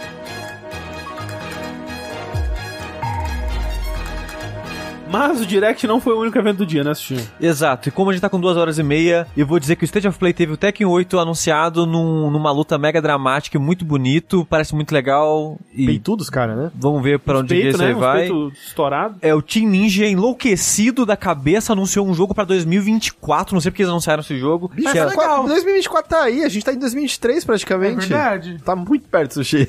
que é o Rise of Ronin, que eles ainda estão fazendo o Olong, que não tem nem data também ainda, só tem uma janela, que é o começo do ano que vem, sabe, sei lá quando Ah, vai mas deve sair. estar bem avançado já, o long. E O Rise of the do Ronin, vocês viram que tá mais ou menos há sete anos em desenvolvimento? Caramba. loucura, cara. É, eu, não, eu imagino que não em desenvolvimento Claro, claro. pleno, mas eles estão com, com isso de alguma forma há uns sete anos. É, Sim. que é, pra quem não viu, o trailer, ele, é, ele lembrou bastante o Ghost of Tsushima, né? No sentido de que é um, um jogo de mundo aberto de samurais e ninjas, assim. É, mas pareceu mais interessante a parte da navegação. É, e o, e o interessante é que é o, é o momento do Japão quando o Ocidente tá chegando com tudo, né? Você tem o. Acho que eram portugueses e. Sei. Então é um momento histórico diferente, porque lá é a invasão do exército da Mongólia, Sim, né? sim, no, sim. E Fala- pareceu mais liber- livre, né? Você voa numa. É, numa- achei, asa achei legal delta. Pipa, sei lá, é de, de mobilidade, eu achei legal. É. Falando em Ghost of Tsushima, André, vamos falar de Like a Dragon e Shin, que só Opa! está saindo no ocidente por causa do sucesso de Ghost of Tsushima. É mesmo? É, É, verdade, porque eles.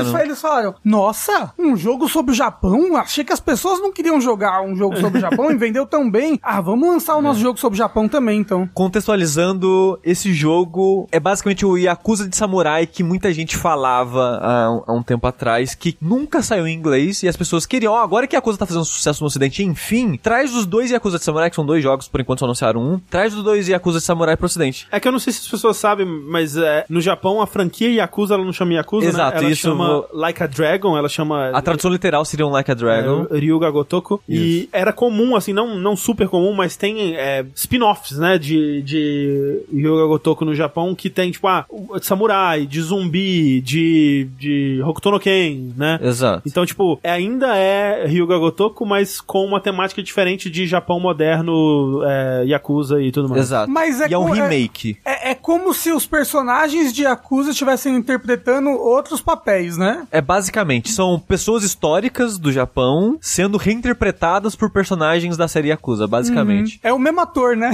É o mesmo ator. E esse jogo é um remake, tanto que no Japão ele chama Ryu, Ryuga Gotoku Ishin Kiwami, que é o subtítulo que eles usam pros remakes da série Yakuza. Tanto que tem, no ocidente mesmo, o Ya- o Yakuza 1 e 2, é Yakuza, os remakes, né? É Yakuza Kiwami e Yakuza Kiwami 2. Sim, sim. Que é o remake do 1 e remake do 2. Salazar, a gente perguntou, nossa, e qual é o nome do Like a Dragon e Yakuza 7 no Japão? É Like a Dragon 7. Ryuga Então, Gotoku 7. Exato. É, é- é uma confusão que eu vou entrar daqui a pouco nisso. Tá. É, e esse remake, ele não tá sendo feito na engine do Yakuza 6 e do 7 e dos Judgment, dos dois Jud- Judgment, que é a Dragon Engine, tá sendo feito na Unreal. Olha aí. E agora, como é um remake, eles também estão colocando personagens do, de jogos que não tinham saído na época que saiu o original. Então vai ter personagem do 6, personagem acho que do 5 e outro. sete. É, do 7, isso. É presente nele. Acho que o 5 também não tinha saído na época do Steam. Mas eles estão colocando personagens de outros jogos que não tinham saído na época ainda. É do 0 e do 7. Mas acho que do 6 falaram de ter também. Teve outros anúncios no evento da Sony. É, tipo, o nome daquele. Qual que era? Project Eve, que é um hack and slash coreano. Que é o. Isso- a luta é legal, o design da personagem. É péssimo. É, É, 20 nossa. anos atrás no tempo design. Que é o Stellar Blade, que mecanicamente parece bem divertido. Que a ação continua parecendo legal e o design É. da personagem continua parecendo ruim. É, eu, eu gosto bastante do design dos monstros também, do design do mundo como um todo. A única parte do design que é ruim é realmente a parte do problema. Bronhas É, máximas como Bronhas A gente máximas. tem que, a gente tem que É, o Bronhas passar isso pra máximas. frente, é o Bronhas. Máximas. Não deixa a gente esquecer, chefe. Que É, coloca aí a exclamação Stellar Blade e o bot fala Bronhas Maximus. Isso. E teve, né, o trailer do God of War que eu fiquei tristíssimo de ter visto, porque spoiler É, pra já- caralho. Já tá vindo aí, né? Não vamos nem. Eu não assisti. Não, é, Eu vi, nossa, Mas eu esqueci cacete. tudo. Eu não lembro Eu nada que também. mostra nesse Eu lembro que tem, Nada. tem lobo, é isso. Meu, você ver, minha memória, eu não lembro nem o que acontece depois das primeiras 5 horas do primeiro jogo. Você acredita?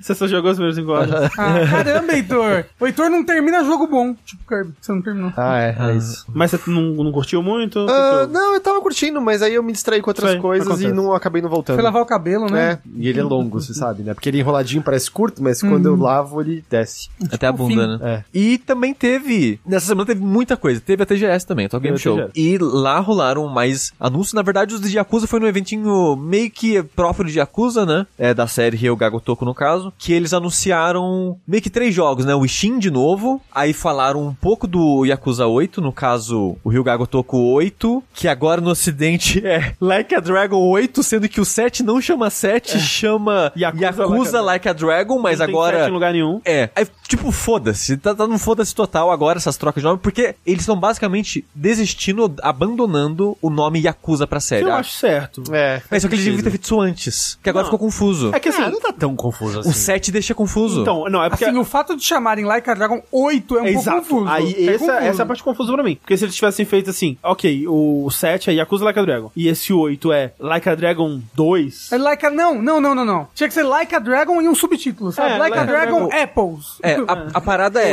Esse era o nome. A parada é, o 7 tinha que ser ou só Like a Dragon ou Like a Dragon 7. É. Exato. Por ter colocado Yakuza dois pontos Like a Dragon sem número nenhum e a sequência é Like a Dragon 8. Isso realmente é horrível. Tem gente que, tipo, sei lá, jogou, gostou, mas não é tão antenado assim e não tá entendendo o que tá acontecendo. Porra, o jogo É? lançou há dois É, anos. Essa pessoa existe ou você tá inventando Existe, hoje, hoje fazendo stream de manhã, várias pessoas comentaram isso. A pessoa tá assim, pô, o jogo saiu dois anos atrás e já lançaram mais se- seis jogos. É.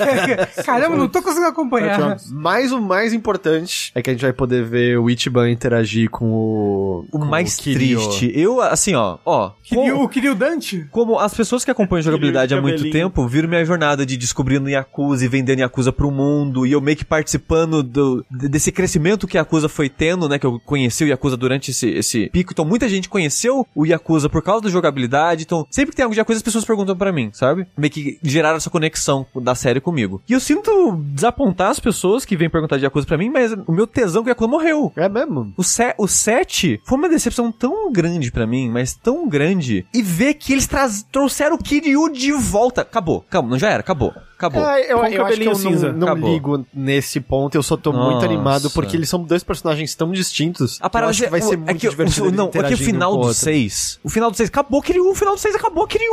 Então, eu- é que eu só acho que eu não liguei tanto assim pro final do 6. E a parada é, desde o 3, desde o Yakuza 3, eles estão nessa de, ah, o Kiryu vai aposentar, Kiryu vai aposentar. Então- Kiryu vai aposentar todo o jogo. Aí não sei. Ele nunca escolheu a vida de Yakuza, mas a vida de Aí, Yakuza escolheu. não É, puxa ele de volta, assim, quando ele acha que ele saiu. E não só trouxeram o Kiryu de volta pro 8, como ele vai ter um jogo conectando Pra o que ele explicar como fez o entre os... cabelo dele ficou assim. Ah, vá pra puta que pariu, É um jogo de sabe? cabeleireiro. É que você fala isso porque você não tem cabelo. A Nossa. gente entende. Assim, zero vontade de jogar 8. Mas zero. olha só, Sushi, se esse jogo explicando por que, que ele tá voltando, isso foi uma boa explicação. foi não me incrível. importo. Sinceramente, não me importo. A covardia deles trazerem o Kiryu de volta, assim, porque agora teve uma reestruturação dentro do estúdio. É, o maluco saiu O Nagoshi saiu. né? E com o Nagoshi saindo, saiu outras pessoas do estúdio com ele pra fundar o estúdio dele e houve uma troca de cadeira fudida na hierarquia do estúdio. E o pessoal que assumiu agora enfiou a série no cu e, Ah, e ri pro caralho, isso, sabe? quem o jogo que te te tirou o seu tesão, que foi o 7, tá, tinha negócio ainda. Então, Tinha. né, Não é como se ele fosse E- um e assim, santo impecável também. Eu não terminei o 7, eu joguei um bocado, mas cansei porque é um pouquinho enrolado demais e as lutas são mais longas do que deveriam ser. Mas foi a primeira vez deles fazendo desse jeito. Eu acho que dá pra eles acer- acertarem, sabe? Se as lutas forem Aham. mais ágeis. Mas você acha que esse daí vai ser RPG de Então, novo? eu acho que vai, vai ser- já falaram que vai confirmaram. O Gaiden, ah, o homem que perdeu seu nome, que é a É. história de como o Kiryu virou cabelo de K-pop, esse daí vai ser Brawler. É porque eles falaram que os jogos do Ichiban vão continuar sendo RPG por causa do Ichiban e do foco que as histórias dele vão ter. Porque os focos da história dele são mais em grupos, em comunidade, em vez do Kiryu, que é tipo, é ele. O deus da Ah, porrada. então você vai ficar mudando entre o estilo de jogo. O que, RPG não, e... não, é, Não se sabe se vai jogar com o Kiryu no 8. Não, eles falaram, Falaram? que cada um deles vai ter o próprio party, o próprio grupo. Ok. É, Mas mas- todos vão ser RPG. Então, o 8 vai ser RPG. Não, então, a pare dos dois. É, pelo Ah. que sim, porque o que eles falaram é que o jogo que conecta do 6 ao 8, né, que é, Ya, é Yaku, não, Like a É o Dragon, homem que The apagou Man- seu nome. É, o homem, The Man Who Erased É. His Name. Esse vai ser mais enxuto e porradinha em tempo real como o Yakuza tradicional. E se não for o Kiryu, for um clone do Kiryu, Assim, o que, quando eu vi a imagem do 8, eu pensei, é um clone do Kiryu, não, não seria a primeira vez ou não seria tão absurdo pra Yakuza. Teve clone em Aí, Yakuza a- já? Não. Ok. Aí anuncia um jogo que vai conectar os dois. Que é quando clonam. tem o que é trailer. quando clonam o Kiryu. É. E tipo, Vai não. ser o Kiryu no banco de esperma. Não, é tipo, sabe? quero- Eu fiz o minigame já da, deu, mo- sabe? da moça na É, câmera. então. Recolheram ali o material O- e clonaram. Tipo, o 7, eu não gosto da parte de RPG. Aham. E eu não gosto da história. Você Mas eu apre... Nada. Mas eu aprecio o que eles estavam tentando fazer. Aham. Eu não falo, tipo, ah, não gostei do combate aqui, volta a ser combate em tempo real. Não, eles erraram aqui, mas pode acertar na próxima. Eu não vejo problema em mudar o estilo. Eu não gostei do 7, mas eu aprecio a coragem em vários pontos do E 7. o Ichiban é maravilhoso. Não. O 8, eu não sinto isso. Do, do que eu vi, do que mostraram, sabe? É bom, mostraram só isso aí, né? É, Não e tem o que já é muita suficiente pra mostrar covardia pra mim, sabe? Eu, eu, eu, de novo, eu, eu acho que a dinâmica dos dois, tipo, o Kiryu é muito. O Kiryu se mete em situações bizarras, mas ele é sempre o homem sério. É, então, o contraste dele com a situação bizarra é o que funciona. E né? o Ichiban é o bobalhão de bom coração. Eu acho que eles juntos dá pra ser muito divertido. Altas confusões, exatamente como o Roberto colocou. Que é confusões que até Deus duvida. Eu, eu, e eu, eu, e eu espero, eu espero que a explicação pro cabelo do Kiryu seja, tipo, algo bem. Assim, ele só quis. tro- Ele Eu, só ele, colocou eu acho que ele tá escondendo a identidade Mas só dele, que não né? escondeu pra ninguém. Eu não reconheci quando eu vi com o cabelo assim. não, e assim, eu acho que pra mim funciona porque, pra mim, não que eu seja um grande especialista de Yakuza, eu joguei o 6 e o Kiwami não terminei nenhum. Não, o 6 eu terminei, o 1 eu não terminei. Ah, tá que nem eu, então. Mas pra mim, é tipo malhação, sabe? É a novela infinita, É, é, é um uma novelão, novela, é, um, é novelão. um dorama, assim. Então, pra mim tá ok ser escrachado e infinito e volta o personagem e morreu e apareceu o gêmeo. E eu acho que é, É, eu, eu não, eu não vejo esse precio, com esse preciosismo também, mas também eu, eu nunca. é, o único Yakuza que eu zerei foi o, foi o 6. E eu, eu acho que o meu problema com o Yakuza é, sempre foi a parte de jogar, né? Porque eu acho que eles sempre perdem a mão, assim, com, ou com a quantidade de combate, ou com. Os cutscenes Nas podiam ser um mecânicas. pouquinho mais curtas. Não, né? as cutscenes eu Então, quero. então as mas pode colocar gosto. mais. É, pode colocar não, mais. não é que eu não gosto, eu acho que elas podiam só um pouquinho mais rápidas, Não, assim, não, um não. pouquinho. Ah, bem, é que eu só joguei o zero, né? E as cutscenes do zero são perfeitas, assim. Então, é que no, no 6 tinha umas horas que era assim, cara, larga o controle, só mexe porque a tela vai escurecer de vez em quando, Perfeito. sabe? Pra... E o 7, o problema é que além de ser longo, as lutas são consideravelmente mais longas. E por ser- desinteressantes também. Por ser por turno, é, porque não... Não tem como botar, muita tipo, as lutas né? no easy e... Pronto. Eu não lembro. Talvez tenha. A luta do 8 já, do 7 já é tudo easy, desinteressante, sem estratégia. Não, se você muda a sua classe na hora errada, fica difícil. É, eu, não- eu, eu mudei um monte de vezes de classe, não senti diferença. Não, não Você não gostei gostou da... de invocar pombas pra atacar pessoas? Ah, é engraçado a primeira vez, né? Não, umas três vezes ainda.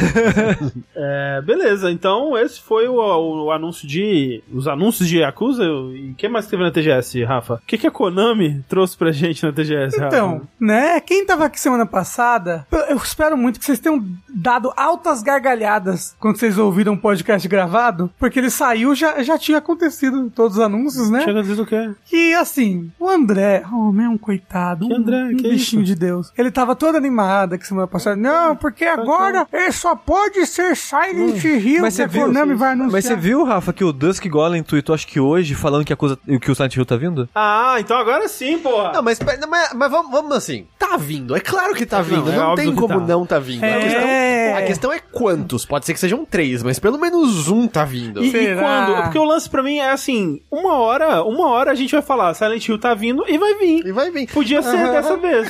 É não que foi. nem o pessoal da igreja com Jesus, né? Não, mas não é possível. Tá tipo, vindo aí. Mas Silent Hill tem mais evidência que Jesus nos últimos É, tempos. olha, tipo, olha, Não tem, Jesus, você já viu o Jesus no cu do cão? tá? se Jesus tipo- tivesse tanta evidência quanto Silent Hill. Porra, vazou porrada. lá, vazou as imagens do protótipo da, da- do 2 do dois lá e tal. Não é possível, tem muita fumaça Não, a- pra não ter pelo menos A quantidade de coisa que a Bloober já falou. A quantidade É. de, O, o compositor lá, É, que, bom. que foi capado pela, pela Konami, alguma coisa tá vindo. Achei que seria aqui também, que a gente veria. Aham. Faria mas- sentido, né? Mas não foi. foi. Mas, ó, cas- cas- Se até, se até o cas- meio do ano que vem não tiver um anúncio de Silent Hill, Uh, tá soando como uma aposta. eu raspo o cabelo do André. Ok. Combinado. Olha, André, olha, André. Não, não Você não vai querer raspar, André. É. O André vai comprar uma peruca. Mas tudo bem, porque eu vou ganhar. André, não fala. André, quantas as- apostas você já perdeu por causa de É. Mas uma hora, olha, quanto mais eu Você perco. tá igual o Ricardo, hein? Quanto mais eu perco, mais provável fica de eu ganhar. Não, não fica. Claro não é sim, assim que Porque funciona. uma hora vai vir. Não vai. É o André jogando na Mega Sena todos os Isso, dias. uma hora vai vai vir. Cada dia eu tô mais perto, não tem jeito. Cada vez que eu perco na Mega Sena, eu tô mais próximo de ganhar. Tá aí. Não, mas eu, eu acredito que tem uma, uma realidade em alguma coisa de Silent Hill. Não é possível. Não é possível. Mas não era Não é. Silent Hill. O que foi revelado, na verdade, são os remastered, remasters de Suicoden 1 e 2, que vão ser lançados aí pro ano que vem. Pra PlayStation 4, Xbox One, Steam e Nintendo Switch. Os remastered... Eles vão vir com algumas mudanças de qualidade de vida, com batalha acelerada.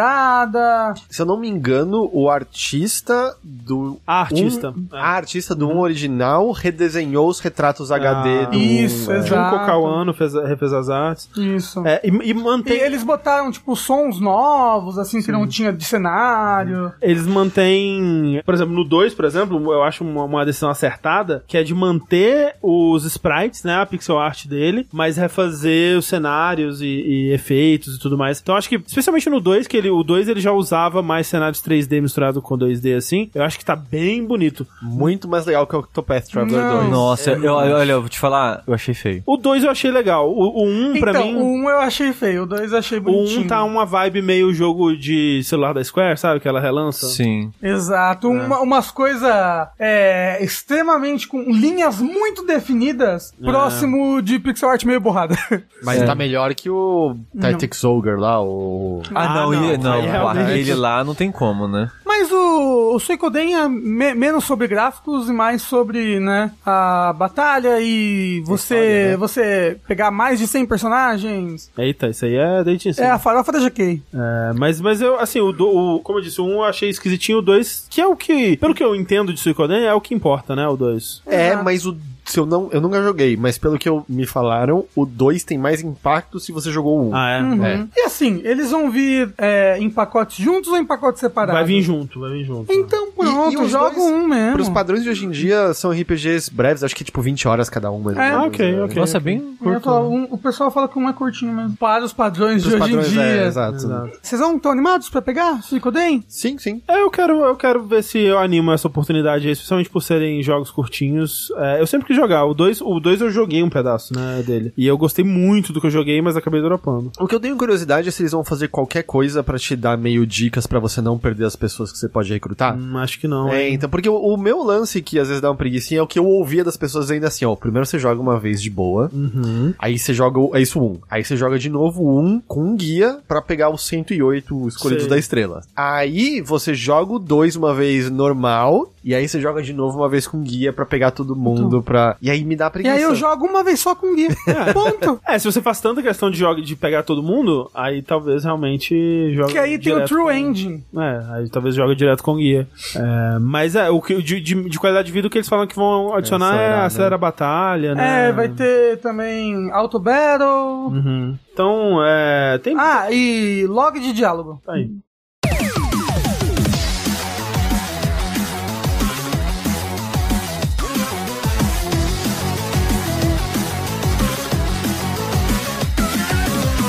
Teve bastante coisa, mas a gente já tá com 2 horas e 50 aqui. Uhum. E vamos agora para o nosso segundo jogo. Eba! Eu peço desculpas por isso daqui, Não, assim, que a responsabilidade é minha. A responsabilidade é de todos nós. Exato. Hoje a festa é sua, hoje a festa é nossa, de quem quiser. E você sabe qual que é a maior festa de todas, André? Ai meu Deus, qual que é, A Rafa? farofada da GK, é? a gente Exato, a farofada da... Não, é a farofada do Lula. Ah, Porque... Faltam 13 dias, sabia? É verdade. Farofada deliciosa de Splatoon 3. Cinco anos depois de Splatoon 2. Nossa, isso tudo? É o tempo um- do Switch, né? Foi no primeiro ano, não foi o É, Splatoon 2? né? é, foi no final, acho que do primeiro ano, não. Não foi meio de... do ano? Final de 2017 ou começo de 2018. Não foi meio de 2017? Talvez. Eu lembro de eu, de eu falar de Splatoon 3 com o Sushi na época. Nossa, pra num, mim num parece... dos primeiros vértices, assim. Splatoon 2, né? É, o Splatoon Splatoon... 2, é. O Splatoon 2 parece que pra mim parece que saiu ontem. É, pra mim Então também. não, fazem uns 5 anos, Sushi. Splatoon 2 saiu quando eu tava entendendo jogabilidade. E o que, que você achou desse jogo desgraçado? Que isso? Não, não sou eu, é a Vera Magalhães que falou. Ah, é verdade. Ah, sim, é verdade. É, Pô, todo mundo falando desse negócio. Da velha Magalhães falando que o filho dela estava jogando um jogo demoníaco. Isso. É, ó, julho de 2017. Viu? Eu tava correto. Exato. Nunca questione, Heitor. Aí, cinco anos depois, agora nós temos Splatoon 3, que é quase que um Splatoon Ultimate, assim. Você que... segurou pra não falar 2,5, né? Pra Não, não, É que não, o a- 2 já era um e-mail, né? Não, é um jogo, não é um e-mail. Imagina se eles mandassem por e-mail. Eu não acho que ele é um Splatoon 2.5. Eu acho que ele é impossível de existir como um DLC, dado as diversas mudanças do jogo e o fato de que quase tudo nele é novo, no sentido de que os especiais são todos novos, as fases, a maioria são fases novas, tipo, várias fases do passado foram embora. A campanha é uma campanha inteiramente nova, um- que funciona de um jeito completamente novo também, que mistura a maneira como o DLC do 2 funcionava com a maneira como era a campanha clássica de Splatoon. Dá pra entrar no Salmon Run a hora que você quiser agora. E isso, dá pra entrar no Salmon Run que quiser, com bosses novos e o, a mecânica nova, que é extremamente importante pro Salmon Run, que é a mecânica do Godzilla. Você chegou a pegar? Não. Pois bem, então é, são esses. O que eles não adicionaram foi um modo novo de jogo, ainda. Quem vai ter DLC, né? É, eles, desde o começo do jogo, eles já falaram que iam ter DLCs de conteúdos. Então a gente pode esperar que esse jogo tenha suporte aí por dois anos, pelo menos, em questão de DLCs. E eu imagino que mais, porque o Splatoon 2 teve muito. Muito co- co- conteúdo, pelo menos em questão de trazer armas novas, que são conteúdos grátis, né? É, Splatfest direto. E esse jogo, que ele vendeu muito. O Splatoon 3 quebrou o recorde aí da Nintendo de. Dos três primeiros dias. É, de, do, né? do- de jogo mais vendido nos três primeiros dias no, No, Japão. é, no Japão Três dias só no Japão já passou do Metroid Dread. Mas é, é interessante isso, eu vejo. Eu não acompanho de- é, bastante, né? Mas eu. O YouTube me recomenda muito é, VTubers, né? VTubers japonesas, assim. E eu vejo muito o que, que elas estão jogando, assim, e me dá uma, uma janela, né? No que que, no que que o jovem do Japão gosta de, de jogar e de assistir, assim. E o Splatoon 2 era muito grande, assim, já, entre, o- entre as VTubers, né? Isso pra mim é uma. Tipo, agora, né, sabendo o quanto que o Splatoon 3 vendeu, faz bastante sentido, mas ainda é surpreendente, né? Quanto que o Japão gosta de, de Splatoon. É que Splatoon, ele é. Ele tem uma personalidade, uma coisa muito própria e única. Nenhum jogo joga igual Splatoon joga, sabe? E, e nenhum jogo tem essa cara, essa personalidade que Splatoon tem. Essa coisa jovem, pop, rebelde, sabe? Japonesa. É. Tanto que tem, sabe, eu sei que é uma coisa que a galera repete desde o primeiro, mas é uma vibe muito, podia ser um jogo do Dreamcast. Sim. Tem, tem algo disso, de, de pegar esse tipo de cultura específica e, e meio que... A cultura urbana, é, um né? cu- Um, twist de cultura urbana, é, botando nas crianças Lula e criança Polvo, agora no caso também, né? Uhum. Que faz com que ele seja muito único, a trilha sonora dele também, né? É, Não, tem shows com as bandas, sabe? É, show- shows live action, né? Com as bandas tocando e, e às vezes aparecendo as personagens em holograma, cantando. Como são o nome das novas? Eu não lembro. Ai. Que antes era Malikari, né? É, depois é o Off the Hook e essa. Ou essa é Off the Hook. Eu sempre esqueço Esse o nome tem- das bandas. Tem o The Man, né? Que é o. Isso, é porque a- a- antes eram, eram. No Splatoon 1 e no 2 Big são Man, duas idols. Isso. Então, no 1 é duas idols, no 2 duas idols, agora são três idols. Na verdade, são duas e o Big Man. Né? Que é o. é o- Uma raia de. É, uma raia que fala ai, ai. E, e eu gosto Fry, que Shiver e Big Man. Splatoon 2 e agora o 3 mantém pelo menos um fragmento do Miiverse vivo, do, do Wii U. Exato, que E- são os desenhos, E os é grafites. muito bom. Eu não sei como é que tá agora que eu não consegui jogar, mas no lançamento, várias mensagens de Descansa em paz, rainha, você teria amado Splatoon 3.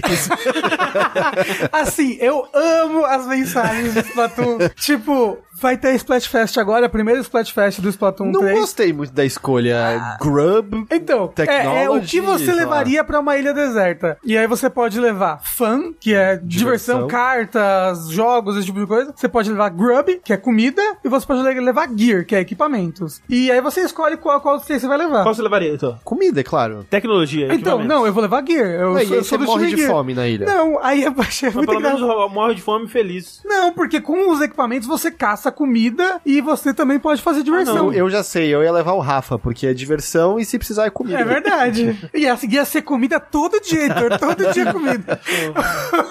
Mas eu, eu vi uma imagem muito engraçada que alguém desenhou, que era, ah, eu me divertindo com meus amigos dos outros times. Aí tava a pessoa no meio assim, o time Gear, aí do lado um caixão do time Fan e um caixão do time Grub. Ou, eu, eu não sei se o, o que que tá rolando exatamente é, eu nunca fui bom em Splatoon, mas no 2, pelo menos eu conseguia jogar. Eu não sei se é porque a galera passou esses 5 anos treinando ininterruptamente e eu não, ou se o matchmaking ainda tá se ajustando. Eu não consigo me mexer nesse 3. Eu morro numa velocidade, eu mal consigo mirar com o giroscópio também, tem esse detalhe. Ah, isso, é- eu acho isso pivotal pra Então, você jogar eu Splatoon. insisto porque eu sei que é importante. E eu acho que eventualmente eu reacostumo. Mas é impressionante porque eu, eu, tipo, eu olho pro jogador eu morri já. Eu me sinto ganhando banda larga e jogando Counter-Strike de novo, sabe?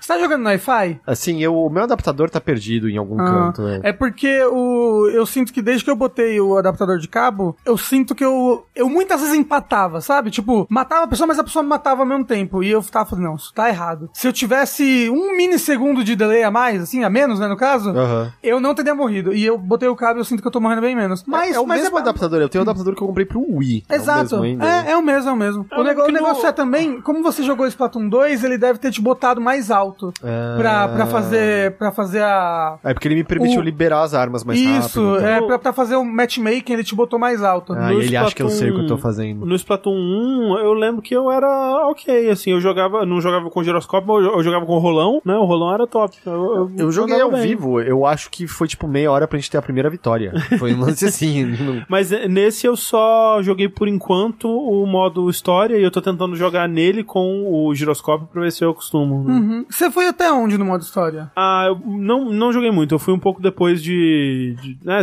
você chega na cidade lá, aí eu tava fazendo umas fases. Na, É, da porque primeira- o modo história é. Spoilers no modo história. ele te engana. Ele finge que ele vai ser um modo história similar ao Splatoon 2 e Splatoon 1. E aí ele tem um twist. Sim. É, é cedo o twist até. Eu acho que é uma. rapidinho. Uma hora, sei lá. E aí é um Não, modo menos uns, uns 30 minutos sem de jogo. história. Não, e aí, aí ele vira um modo que é o que eu falei, que é uma mistura do modo história dos outros jogos, Eu demorei uma hora, tá bom? uma mistura dos outros jogos mais livre e misturando do jeito que funcionava a DLC do Splatoon 2, que é baseado em desafios, em moedas. Hum. É bem bacana, tem lore pra caramba. O- a- agora os inimigos são os mamíferos? Eu não lembro. Então, aparentemente sim, porque são um. Mas são os polvo peludo, né? É, são os polvo peludos. Então, e, o- e o nome da, da campanha é Return of the Mammalians, né? Pega na minha mamalha. Que isso? Não faz nem sentido. Não. E aí são uns polvo peludo, mas é, são, são os inimigos clássicos da série. E sim, tem tem modo história no 1 e no 2. O, o modo história do 1 tem um, um dos melhores chefes finais dos videogames. Sério, é muito bom o chefe final do 1. E o, o, o modo história do 2 é, eu acho mais fraco do que do 1 no, no sentido de, de que ele é muito mais repetitivo se você é muito completionista, tipo eu. Mas, mas o, o DLC do 2 é, tipo, perfeito em história, em, tudo, assim. Em E eles- lore. E eles confirmaram até que vai ter DLC com historinha mesmo, não vai? Isso, O- falaram. Falaram que vai ter DLC de história também nesse. Mas e eu acho que, que esse DLC tá misturando bem as duas coisas, sabe? É, o Ele tá DLC muito divertido. Esse DLC, Esse, ó. DLC Esse... é o 3. A campanha É, do 3. essa campanha está misturando muito bem as duas coisas. Você terminou a campanha do 3? Não, eu tô bem avançado, mas é que eu tô fazendo todas as fases com todas as armas Ah. possíveis. E aí, né, demora muito mais. Você jogou o jogo de cartinha já? O... Joguei. E aí, é então, legal? tem um novo modo, um novo jogo, que é um jogo de cartinha. Ele é bacana e o, mais, o que eu, eu tô mais jogando ele porque no Splatoon, um modo alimenta o outro, o outro, né? Tipo, jogando modo história, eu ganho coisa pro modo multiplayer. Jogando multiplayer, eu upo meu catálogo e acabo ganhando cartinhas. Jogando cartinhas, eu ganho equipamentos pra voltar pro multiplayer, né? E tipo, pô, eu quero ficar melhor, eu quero ganhar alguns equipamentos no multiplayer, eu vou jogar o modo PVE, que é o modo horda, pra ganhar coisas para os outros modos. Então, tipo, um modo você fica, você fica indo de um pro outro, assim. E o modo cartinha dá, dá, dá pra você ganhar uns títulos, umas coisas pra você usar no, no, no multiplayer. É, Rafa, o DLC do, do 2 é o que tem a música Pulse? É, Pulse? exato, que eu escolhi como uma das músicas do ano, da, Entendi. quando a gente fez o o negócio. E eu, não, e eu não tinha percebido, tá? Tá bom. aham. Estou horrorizado. é, mas o. Então, tá, tá muito legal o modo história. O multiplayer, eu sinto que tá mais legal do que no 2. O fato de que as armas novas e os especiais. Assim, você tem duas classes de arma novas, mas todas as armas estão são diferentes, né? Tipo, rebalanceadas ou com sub-weapons diferentes e principalmente com especiais diferentes, porque quase todos os especiais são novos. E, e, assim, eu sei que eles atualizaram para melhorar, no lançamento tava caindo umas partidas ainda. É, exato. Mais, mas, e os menus ainda são muito confusos. É, gente. Eu, assim, talvez você já tenha acostumado, eu tava apanhando ali. Mas só de você poder entrar em partidas dos seus amigos online e poder ficar a galerinha na mesma equipe. Porque vocês lembram que quando Splatoon 2 saiu, eu acho que eles atualizaram para melhorar isso. Mas quando Splatoon 2 saiu, você não tinha como dar quit na tela de matchmaking. Você tinha que, tipo, entrar no, no home e fechar o jogo inteiro para poder voltar ali. Era, e agora, porra, você pode formar equipes com sua, seus amigos e entrar em partidas juntos. Você pode mudar o equipamento entre uma partida e outra. É no 2 ou no 1 um que você não podia pular a jornalista lá falando as novidades? É no 1 um e no 2. No E- 3 você pode. E aí, sabe, só isso, assim, eu, eu consegui formar com uma galera. E aí, quando tava funcionando, era, putz, tá aqui com a galera, acabava a partida, dava, sei lá, 10 segundos, achou uma nova partida, tá todo mundo junto de novo. São melhorias de vida que eu acho que faz, torna mais fácil aproveitar o jogo. Uma, uma melhoria e o fato que muda um pouco os mapas, apesar de como eu falei, são, a maior parte dos mapas são novos, são oito mapas é, novos e quatro mapas que retornaram do 2. Mas ainda são só dois em rotação ainda, não é? É, são dois em rotações pra cada um dos modos, né? Porque você tem o modo casual, que é o Turf War, e você tem as ranqueadas, que tem dois tipos de ranqueadas agora, que é o Anarchy Battle, né? E, e eles dois também ficam em rotações, o, o, o tipo de jogo que tá e os mapas que estão. Mas é, agora você entra no mapa de maneira diferente, né? Você vem no mapa de fora, em cima de uma cafeteira gigante, e aí você se joga num ponto ali do começo. Isso é melhor pra quando você tá sendo estompado, as Pra pessoas não, não morto ficarem. imediatamente. É, porque antes você ficava invencível dentro da sua base, mas você tinha poucas opções pra sair da base, porque era só um pontinho ali no finalzinho do mapa. Agora você pode pular pra vários lugares ali do começo e pelo menos eu não tive mais ne- nenhuma experiência de, caramba, meu time tá tão ruim que eles estão pintando a minha casa. Espere até só jogar comigo então, Rafa. É, eu tive essa experiência já, assim. Sério, não. Eu, eu, e, é muito- eu sou muito ruim, Rafa. e eu sinto que eu tô jogando melhor esse jogo do que eu tava jogando dois. É. Uhum. Eu, eu, eu não sei se é o, o balanceamento das coisas, mas eu tô. O 2 eu jogava uma partida, o ganhei. Não vou mais jogar, para. Esse eu tô jogando, tipo, várias partidas direto. Porra, pá, pá, pá, pá. Porque é 3 minutos cada partida, igual sempre foi. E eu, eu não sinto vontade de parar de jogar, eu fico só mais uma partidinha. Só mais uma partidinha. É drogas. Só mais uma videogame. partidinha. Hum, que delícia. E o meu modo favorito que eu, ia- que eu quero falar agora é o, o modo Salmon Run. Que é o modo horda, né? Que é o modo Horda, que agora tem chefes novos, mapas novos, mas o mais legal é, primeiro, qual que é o, o- o objetivo do Salmon Run? Você fica sendo invadido por bosses, né, por, por chefes, e quando você derrota eles, eles dropam ovas de peixe dourado, e você tem que levar as ovas de peixe dourado pro centro da arena, pra uma cesta. E você tem que cumprir uma cota de ovas douradas antes de acabar o wave, senão você perde o jogo. E se todo mundo morrer, você também perde. Agora você pode tacar as ovas douradas de longe, como se fosse uma bomba. Então você você gasta a, a barrinha que você gastaria pra sua bomba pra atacar as, as ovas douradas. Isso é até utilizado num, nos tipos diferentes que tem de eventos, né? Porque uma coisa legal do modo Horda é que ele tem muito evento diferente que pode acontecer. Pode ter maré alta, maré baixa, pode ficar de noite, pode ficar nevado, pode ter invasão alienígena, pode ter um milhão de coisas. E, e um desses eventos é, é quando tem tempestade, quando tem furacão. Que aí ele dropa uma ova de peixes, tipo, lá na praia, primeiro fica uma maré baixa, e deixa o lugar pra entregar a ova de peixe lá longe. E o único jeito de você entregar a quantidade de ovas de peixe é você se organizar com o seu time pra todo mundo fazer uma linha, uma, uma linhazinha pra ir jogando ova de peixe um pro outro. E é, é- é bacana como forma organicamente, assim, um. Uma organização ali. É um- uma, ajuda, assim, todo mundo se- sem, sem comunicar, sem precisar de palavras, apenas com buiar. As pessoas se organizam, fazem uma, fazem uma filinha assim e vão jogando ova de peixe um pro outro, assim, uma sinergia muito bom. É, E eu, eu gosto de lembrar esse detalhe, assim, o modo Horda é muito divertido, e no 2, eles tomaram a decisão de que esse modo não estava ligado o tempo todo. Exato. Tinha horas em que ele era inacessível. Eu não consigo entender como alguém Incrível, olhou falou, né? isso aqui é uma boa decisão, Pois vamos é. fazer isso aqui, não tá disponível o tempo todo. E agora ele tá ligado o tempo todo. Sim. Eu acho que é o modo que eu mais joguei, inclusive, foi É o modo que Horda. estavam perguntando no chat, esse modo é PVE, né? É PVE, co-op player contra versus- a máquina. Isso, são quatro players contra a máquina. E agora, de tempo em tempo, ao invés de ficar ligado, de ficar ligando e desligando, de tempo em tempo surge um, um Godzilla, um boss gigante, um kaiju. É como se todos os players estivessem meio que enfrentando ele junto até ele aparecer. E quando ele aparece, ele, ele é uma quarta wave, uma wave extra que você pode perder, que você não vai, não vai receber é, penalidade. Ah, tá, é só se ganhar, show, se, se perder, É, tudo se bem. perder tudo bem, porque você tem que usar as ovas de peixe nele. Ele é gigantesco, ele fica andando pela naquela arena e usando vários ataques, começa a vir boss pra caramba. E você tem que matar os boss, pegar a ova de peixe e usar como arma nele pra enfraquecer ele. Se você consegue vencer ele, você ganha umas currency, umas moedas especiais que você pode comprar uns equipamentos, umas coisas novas. Porque agora tem, tem tag battle, tem o seu armário pra você enfeitar, tem esse Cê- tipo de coisa. Você presta atenção nos bônus que as roupas te dão? Porque eu- Nossa, muito. é, eu me visto só pelo que eu acho legal. É muito. É porque assim, eu joguei muito Splatoon. Splatoon eu joguei demais. Eu era rank máximo no Splatoon, era S, assim. E desde o começo, eu. Desde o começo, desde o Splatoon 1, porque, porque eu tava jogando competitivo, eu sei que você tem que prestar atenção. Tem É. coisas que são assim, essenciais. Tipo, você tá jogando de rolão, você tem que botar é, a habilidade de andar mais rápido. Sempre. Eu tô de rolão agora. Caramba! Uh, Mas você bota umas duas, três habilidades de andar mais rápido, que você vai ver que você vai andar rapidinho enquanto você estiver usando o, o rolão. e aí tem várias armas que é essencial você fazer uma. Essencial pra quando você vai, né, pra uma ranqueada de rank mais alto, esse tipo de coisa. É essencial que você faça um- uma boa combinação ali, pelo menos das skills principais de cada roupa, né? Porque as skills principais de cada roupa valem como três skills pequenininhas. ah, tá. Entendeu? Então elas são mais fortes. E, é- e esse jogo mantém vivo o app, né? Da Nintendo no celular. Exato, porque eu uso continua- direto agora. Tem roupa exclusiva mais uma vez, né? Naquele ma- maravilhoso Que é, o, aplicativo. que é o jeito de, de jogar com conversa, né? É, É. isso. É, A Nintendo- assim, você pode usar um Discord ainda, não, mas... po- não pode. Não, Não, pode. A Nintendo não. vai ficar feliz. A Nintendo vai ficar muito triste sobre o que você tá conversando por Hum. equipamentos de terceiro. Mas, é... Eu tô, sério, amando, eu tô jogando todos os dias. Eu não, eu não tenho vontade de parar de jogar, exceto por uma outra coisa que eu vou falar rapidamente no finalmente. Caramba, como eu amo Splatoon! Eu acho que é uma das... Fácil, uma das minhas franquias favoritas da Nintendo. E uma das melhores coisas que surgiu em videogames nos últimos anos, assim, pra mim. Eu acho amo demais, amo demais, amo demais, amo demais, amo demais. Quero Splatoon pro resto da vida. Eu Gosto que vende pra caralho, então eu acho que eu tô, tô bem, né?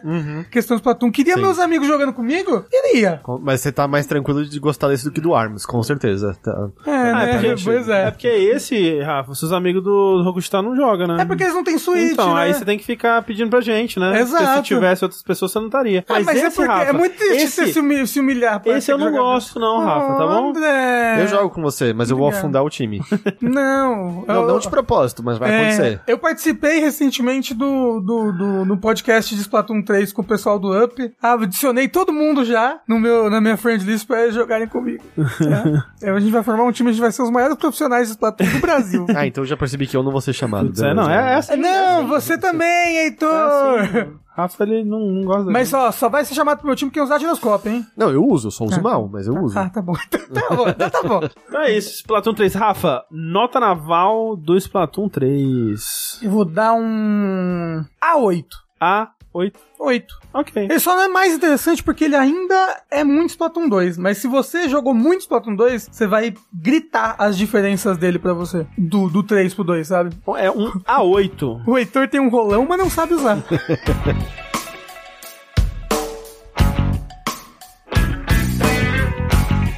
Então é isso. Então, o nosso segundo jogo de hoje foi Splatoon 3 e ainda não acabamos, olha só. Porque Uou. o Sushi tem um finalmente aí, compartilhar com a galera. Como tá muito longo, eu só vou falar que se você tá ouvindo esse podcast na semana que a gente gravou, não sei se vai dar tempo, porque tá muito longo. Mas até domingo, dia. Que dia que é? 25, eu acho. Pra Xbox Series S e X e PlayStation 5, infelizmente só a geração mais recente. O demo de Wolong, que é o próximo Ah. jogo do pessoal do Nioh. Eu, eu joguei também. Eu terminei a demo. Você gostou? Você matou o boss da demo? Matei. Dizem que é dificílimo essa não, porra. o boss é, assim, não é fácil, mas tem bichos normais muito mais difíceis que o chefe da demo. Assim, eu levei mais de uma hora pra matar o chefe, então... É, O mas eu Heitor- adorei. É que o Heitor é pro player. Não, não, não, não, não tem- eu demorei três horas e meia pra acabar a demo. Eu, mas eu adorei, eu achei muito legal. É, eu gostei muito, porém tem muitos problemas ainda. Mas é uma demo, né? Então tem chance de corrigir, mas eu tô muito animado, tem muito potencial no jogo. É, pra quem não o, sabe... O, o Nioh 1 corrigiram muita coisa Não, da sim, demo. eu sei. Todos final. os demos que a Koei Tecmo e o- e a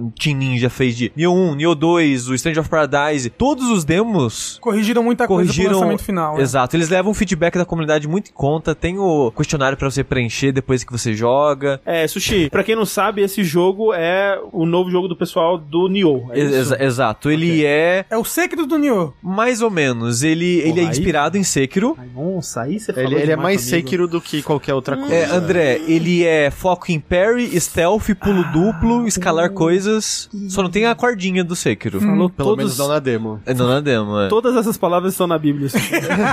O problema, André, meu principal problema com o jogo é o parry. Porque eu não vou entrar em detalhes aqui, porque o combate, ele é complexo, porque ele tem muita, muitas camadinhas E no o combate. tutorial da demo é horroroso e do nada você, tipo, tá, qual é o botão que ataca? Tutorial, tutorial, tá. Se você fizer isso, você vai ter um espírito negativo, mas você vai ganhar um ponto de moral que você vai perder se o inimigo tiver a moral mais alta. Mas se você atacar, seu espírito positivo vai permitir que você. O que, que você tá falando, jogo? É que eu vi, eu vi alguém no Twitter que queria aprender a jogar Magic e comprou o tutorial da Wizards of the Coast, tipo, o melhor tutorial para quem não sabe nada de Magic. Comece por aqui. E o tutorial não falava quantas cartas que dava, não falava fa- as coisas mais básicas o tutorial esquecia. Não, e até coisas simples assim de. Ah, aqui você pode usar, como é que é? O Ki despertado. O que, que é o Ki despertado? É a XP. Ah, ok. Mas até você entender que o Ki despertado é a XP. Mas oh, o sistema de postura é extremamente interessante. Que é o espírito, É o né? espírito. Que é- é- acaba sendo semelhante à postura do Sekiro, mas é diferente. Mas eu não vou entrar. Desculpa, eu não vou entrar em detalhes aqui, porque eu poderia falar uma hora só desse demo. E provavelmente sobre... a gente vai quando ele lançar. Exato. Ah, não, pô. Mas quando o jogo basta, lançar... basta dizer que, assim, é um sistema que incentiva muito a agressividade. Exato. Porque a maneira de você recuperar o seu espírito, que é postura, é atacando e sendo agressivo. Se você Sim. ficar parado e fugir, você vai ficar em muita desvantagem. Exato. Muita, muita O problema desse jogo é que o parry é muito preciso. E tipo, que nem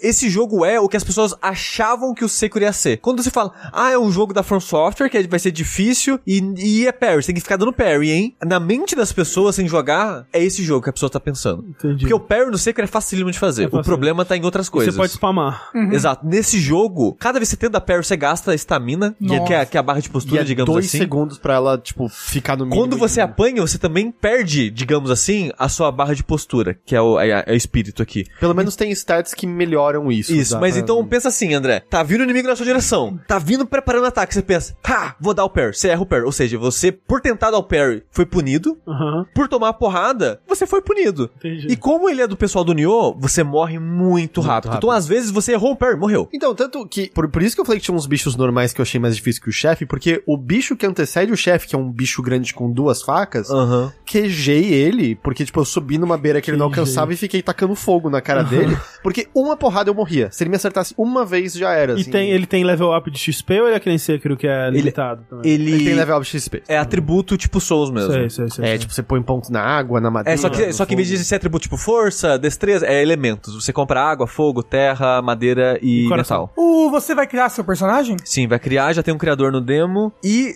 como já tá muito Deus. longo, eu vou dizer pra você aí que está ouvindo isso, ir lá no Jogabilidade TV, nosso canal, que a gente sobe os VODs no YouTube, que eu joguei e expliquei as mecânicas do jogo. Fiz meio que um, uma apresentação pra quem não vai poder jogar porque não tem console. F- Fiz meio que um geração. tutorial, já que eles não fizeram. dessa personagem que eu fiz? é incrível.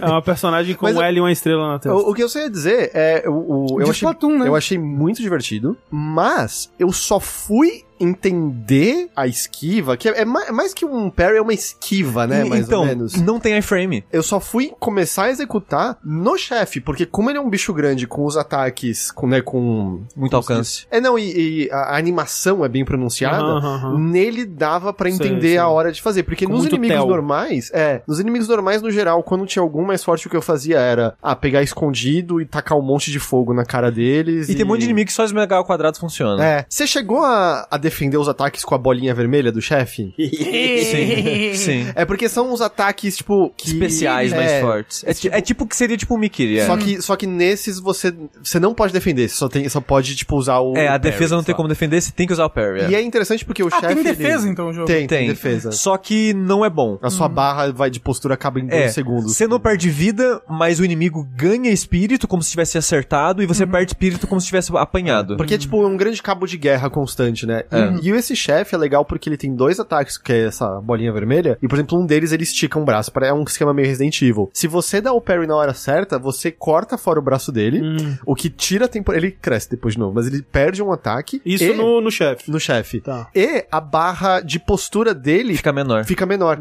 então se você. legal. se- então é meio um risco e recompensa legal, porque se você dá parry nas duas bolinhas vermelhas dele, Hum. a barra de postura dele fica minúscula. E aí Sei. você consegue quebrar a postura dele e causar usar a execução que vai dar muito, muito É, é Mas isso, no, é, tipo, não, é uma mecânica que só acontece no chefe, né? Não tem outros inimigos. É, A- a assim, bolinha vermelha todo inimigo tem, mas isso de arrancar o braço fora é só no ah, chefe. E, e o que eu senti no geral é que com os inimigos normais você provavelmente vai matar antes de quebrar a postura deles. Sei, É, a barra de vida acaba. Mas, é, eu não, eu não vou, de novo, eu não vou entrar em muitos detalhes, porque esse jogo tem muito detalhe. eu não entendi o sistema de moral até agora, eu não É, tenho ideia eu- do que, que é aquilo. É, não é nada muito interessante. E eu tive mas- um problema, alguns comandos não saíam. Direto eu apertava o pra cima pra usar a poção Sim. e nada A acontecia. poção é uma bosta nesse jogo, porque ela realmente ela come input e você usar ela, o jogo é mais rápido que o Sekiro, mas a- o item de cura é mais lento que o êxito do Dark Souls 1. Caralho. Então, tipo, é tipo o êxito do Dark Souls 2. Então, assim, é muito tipo, olha, esse item de cura você vai usar fora da luta, basicamente. Mas eu, eu ficava meio frustrado, porque eu não sei se é porque ele não tem algum tipo de buffer, o que que é, eu tava esmurrando o pra cima. Sim, mas E é nada, e você tá desesperado no meio da luta com o ataque vindo, é meio. pode ser meio frustrante. Sim. Eu botei isso no feedback que eu deixei pra eles. Ó,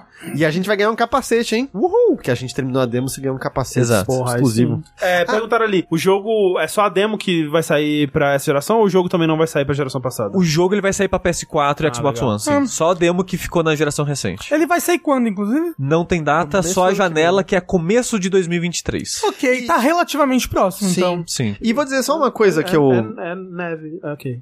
Que eu, eu tô ligado que é, é herança de Nioh. Podia ter menos loot. Não é, é, ó, assim, ó. A que- coisa, a pior coisa de Nioh é esse loot diabo Ó, dele. estrutura de missão e loot, loot Diablo. Ainda tá aqui. Estrutura de missão, eu consigo relevar. O loot me dá raiva. É, porque a maior parte é completamente inútil, só faz você Exato. pausar toda hora pra ficar Pra- olhando. É, pra ficar, pra ficar descartando as coisas, Ah, aí- reciclando. E lembraram, ele é verdade, ele vai lançar no Game Pass. Ah, Caralho, perfeito. então eu vou jogar esse jogo no É, Xbox, então. É Game Pass Day One. Caralho. Mas assim, eu achei mó legal o que essa demo. É, não é, não, animadão. assim, tem os problemas com o jogo? Tenho. Mas é problemas que eles conseguem corrigir com facilidade. Tomara. Porque é muito frame data. Tipo, aumenta um pouquinho os frames de parry, sabe?